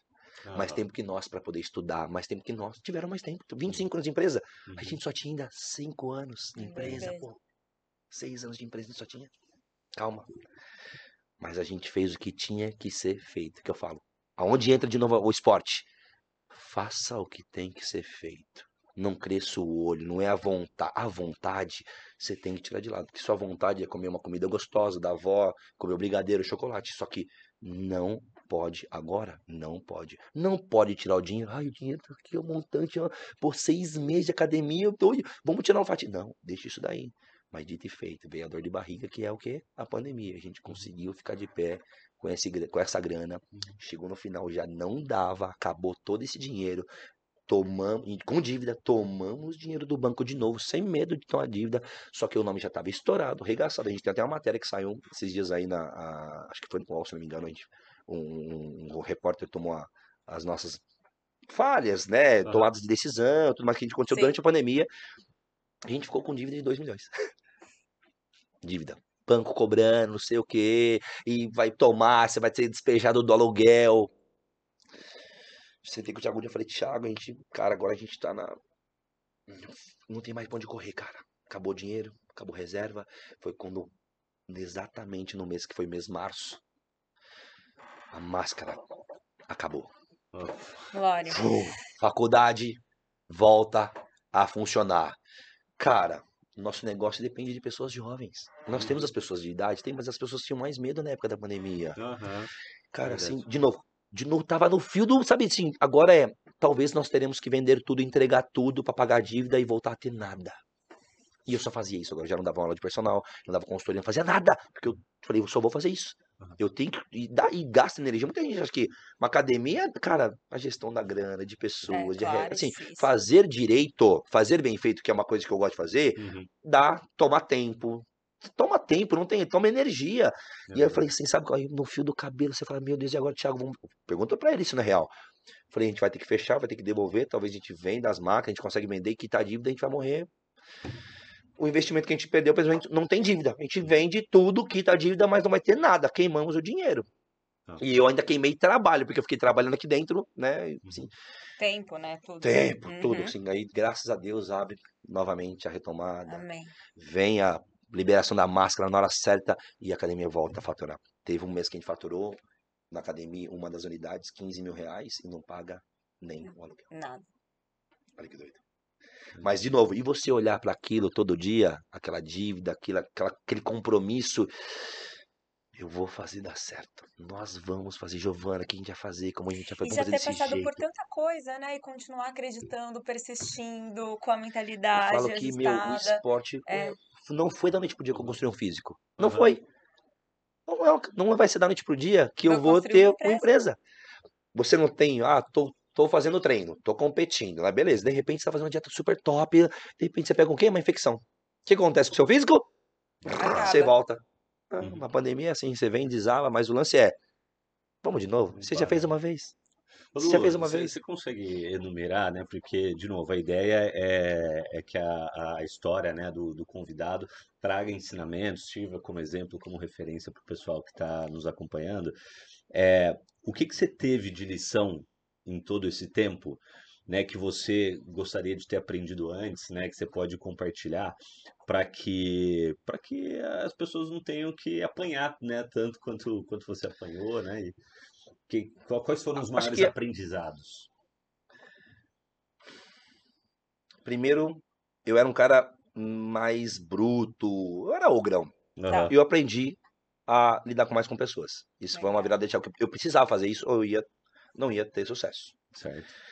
E assim, acho que é uma coisa que todo mundo tem. Eu também tenho, mas eu estou um pouco à frente hoje e isso não é o determinante. Eu tenho, mas ele me é o medo. Certo. Eu aprendi a ir com medo. A ir com medo. Eu aprendi a ir sem saber. Foi isso, assim, a maior parte do tempo eu fui para uma ótica aprender a fazer, eu tentava lapidar lente sem nem saber nada, eu me arrisquei, então eu sempre fui um cara de arriscar. Mesmo não sabendo, eu fui tentar fazer. Tentar assim, não tentar por tentar. Eu fui tentar já sabendo que o que eu tenho que fazer, eu vou fazer para dar certo. Então, Tendo um compromisso de aprender o que tivesse exatamente, que aprender. aprender. Exatamente Legal. isso. Então, eu acho que o medo, que é o que a maioria das pessoas que faz, elas... Tudo bem que o medo, ele, ele tem que ser bom até um certo limite, porque ele também te deixa vivo, né? É. Ele é que te deixa vivo. Né? Mas o medo em excesso que, é que todo mundo tem, a falta de segurança, né, a falta de autoestima, isso eu acho que lógico, né, que a gente falou, várias chaves, eu era criança, fazia é. aquilo, meu pai, é, bullying, aí depois vem o conviver com pessoas que têm mais que você, você, meu pai me ensina, ó, tem que fazer, tem que fazer, aí depois vem o esporte, então, quando eu pego essa fração de tudo, eu falo que o medo é uma coisa que ele pega muita gente, muita gente, muita gente, então, se você né? Agora com o pessoal, se você ainda está indeciso de abrir um negócio, tomar uma decisão, porque a nossa vida é feita de tomadas de decisões. Sim. Eu acho que o que vale é você parar, raciocinar, colocar num planejamento e ter confiança em si mesmo. Falar assim, o que eu tenho que fazer para dar certo? Não é assim, ah, é difícil. Já conversei com pessoas que têm posto de gasolina, porque eu tentei abrir posto de gasolina. Uhum. Eu já fui atrás de um monte de coisa, restaurante, hamburgueria para abrir. E quando você conversa com essas pessoas, Todas elas entregam assim para você. Ah, mas é difícil. O que, que não vai ser difícil? Você vai ter que fazer o quê? Quero fazer algo, abrir uma empresa, abrir um negócio, sei lá o que você quer fazer, fazer faculdade. Tomei a decisão. Eu tomei a decisão, agora eu vou tomar a decisão de fazer o quê? Todo dia fazer algo melhor e melhor e melhor todo santo dia que ontem, que antes, né, que ontem, para poder seguir essa vida e ter o sucesso. Que o sucesso é o quê? A soma de falhas, né, e correções e falhas e correções até você conseguir alcançar o sucesso. Para mim, acho que o resumo é isso: é você olhar, perder o medo, confiar em você. Eu sei que é difícil às vezes, né? Uhum. Porque, mas eu acho que eu, por isso que o esporte te dá confiança. Pô, você todo dia enfrenta uma carga né, mais pesada e eu consigo. É um mindset do treinamento. Quando eu treino as pessoas hoje, eu uhum. falo: o treinamento ele muda o seu mindset. Quantas vezes eu já peguei um homem, uhum. aumentei a carga, ele falou: pô, mas eu não vou conseguir. Sem tentar. Tente, confie em você, pô, eu tô ali do lado para ajudar. E o cara mesmo assim falou: não dá, não vou conseguir. E eu já peguei meninas treinando, e até usei de referência nesse mesmo dia, foi no mesmo dia, assim. Falei, vamos dobrar a carga, dobrar assim, né? Vamos aumentar a carga aí que você dá, consegue fazer uma série mais pesada e depois a gente faz uma queda, beleza? Ela falou, bora. Olha como a mentalidade. Uhum. No, se no mesmo dia treinando duas pessoas, um homem e uma mulher. Pra você ver que não é um homem ou uma mulher, Uhum. é a mentalidade e as experiências que ela viveu. Ela falou: Eu sou cobrada na minha empresa todo santo dia de resultado. Uhum. Então ela encara uma cobrança de mais e mais como normal e eu vou encarar e eu vou. vou Uma meta, e né? detalhe, eu, ela, ela me reconheceu, tipo assim, ele vai me dar o suporte. É. Eu tô aqui pra te dar um suporte. Eu- Uhum. Eu não tive isso. Isso que é doido. Eu não tive, mas, cara, você sempre vai ter alguém pra te dar um suporte. Hoje é o que eu faço com as pessoas na academia. Eu falo, cara, quer empreender? Eu te ajudo. Eu vou te dar um norte. Não vou carregar você no colo, mas eu posso te orientar. E é isso que eu faço hoje com os, com os professores, sabe? Com amigo. Eu falo, cara, faz. Vejo o negócio dele, pô. Loja de lá do quê? Cara, mas você já pensou em fazer desse jeito? Criar um processo assim? Pô, nunca pensei. Aí o cara queria, pô, onde é que melhorou as vendas? Né? Que o pessoal gostou mais, ficou mais fácil, o pessoal entendeu a logística do negócio. Legal. Isso é demais. Isso é Uhum. Falou, você poder. E eu não tive isso, eu não tive ninguém pra. Eu tive que ir lá sozinho, como lá meu pai, minha mãe brigou. Eu não, vou pegar o meu fardo aqui e vou carregar sozinho. Hoje eu gosto de dividir isso, eu gosto de ensinar as pessoas a fazer isso. Falar, cara, faz desse jeito, leva esse caminho, estuda esse livro, estuda essa matéria aqui, ó, isso é legal pra você aprender o seu negócio, a dar certo. Você tem que fazer, não adianta. Legal. Sensacional. Aqui no Made in Brasil, a gente começa o podcast aplaudindo o nosso convidado. E no circuito de hoje, a gente não fez isso. Mas depois de ouvir toda essa história, o mínimo que a gente pode fazer aqui é uma salva de palmas para o nosso convidado. Obrigado. Obrigado. Caramba, Prazerzão poder estar aí com vocês aí, poder dividir. Como de novo, né? Como no Uhum. começo. Não é pra menosprezar as pessoas ou falar da minha história. Eu, eu gosto de falar da minha história para sempre. Pra, eu conto a minha história pra todo mundo. Porque eu Legal. falo, cara, eu sou um cara É simples. inspirador. Eu sou um cara simples Uhum. que conseguiu fazer pela persistência e falar, cara, eu vou achar o jeito de dar certo. Eu vou achar. Uhum. É isso que eu quero falar pra você. Não pra, ah, você não é nada. Porque tem gente que toma isso como, de novo, né? Sempre uma visão. Ah, ou da dor, de chorar e sentar e chorar, ou de, cara, que legal. E é isso que eu quero despertar nas pessoas. Cara, Uhum. é possível. Tenha certeza que é possível. Se inspire. Use a história, né? Que eu Uhum. fiz aqui, contei e tudo mais, Uhum. pra se inspirar e achar o caminho. Se você precisar de alguma coisa, tem rede social, pode me chamar, eu ajudo muita gente. Pô, me ajuda a fazer, ajuda, vamos lá. Legal. É um, o, o ajudar as pessoas mudou de mudar, criar um físico a poder ter sucesso. Sucesso. Legal. Como personal, cara, cobra sua aula mais cara. Eu falo pra todo mundo hoje, personal, cara, cobra sua aula mais cara. Ah, mas eu tenho. Cobra, eu dou mentoria pros caras. Falo, para com essa.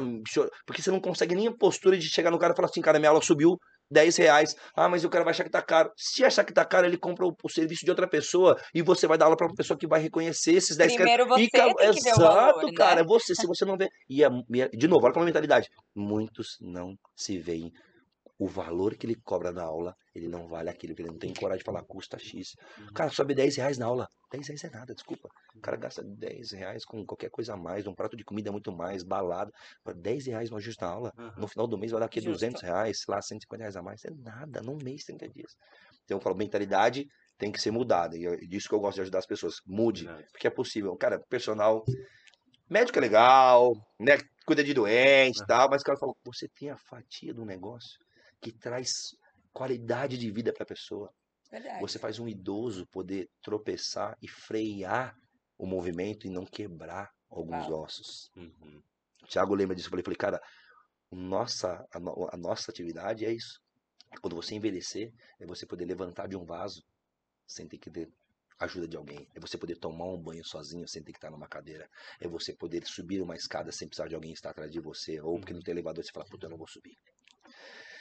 Um velho Vai muito tropeça, além, né? cara, vai muito além. O só a estética de agora é legal e bacana. Mas eu falo pra todo mundo, É a Quero você com é o 60, preparo. com 70, com 80 anos, cuidando de pessoas e as pessoas lembrando de vocês, porque vocês deram sobrevida, vamos dizer assim.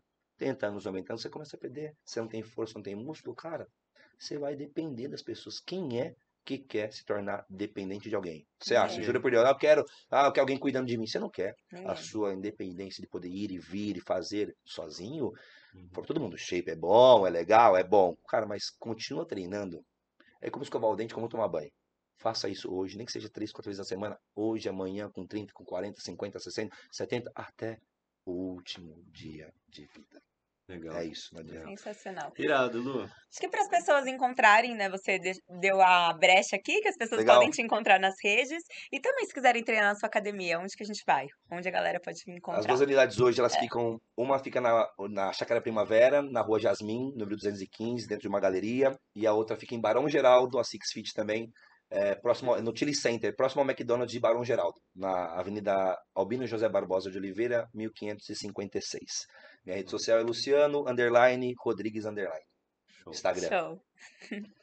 Pessoal de Obrigada. casa, espero que, espero que vocês tenham gostado, né? Recomendo sempre papel e caneta na mão, né? Na hora que você está absorvendo, né? Que você está aproveitando, digerindo um conteúdo desse, porque tem muito ensinamento, né? A gente ouviu aqui hoje de, de disciplina, a gente ouviu de mentalidade, a gente ouviu de resiliência, a gente ouviu é, de coragem, né? Eu acho que foi Enfrentar o né? maior aprendizado que eu tirei daqui, que não é você não ter medo, e sim você conseguir agir apesar do medo, né? E, e, e muito, né, Lu, não, não, é, não agindo de maneira inconsequente, né? Isso, Porque boa. o, o, o medo realmente ele É. te protege. Agora, você tendo confiança na tua disposição de estudar, né, de, de aprender, de se dedicar, de fazer o que tem que ser feito, Sim. até Dá conseguir certo. ter resultado. É, não é o. Ah, que- quanto você ganha? Ganha mil reais. Quanto você quer ganhar? Quero ganhar um milhão de reais por mês. Pô, tá, tá longe demais.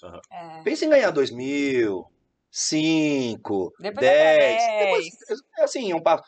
É aquela analogia que eu gosto. Farol de um carro. Quando você liga à noite para andar, ele te dá 200, 300 metros de distância de, de visão. Uhum. Você só consegue chegar a isso. Eu quero ir para São Paulo, eu, eu ando 300, depois eu enxergo mais 300, depois eu Legal. enxergo mais 300, depois eu enxergo... Não é que eu ligo meu farol e ele dá o caminho, não. Você não sabe se vai ter um buraco daqui 600 metros. Mas se ele tiver que você vai fazer o quê? Você desvia. Exato. Ponto. Ou um- passou um bicho, opa, você tem que estar atento. Passou um bicho, opa, freia, reduz, Uhum. depois você volta a acelerar. A vida é assim.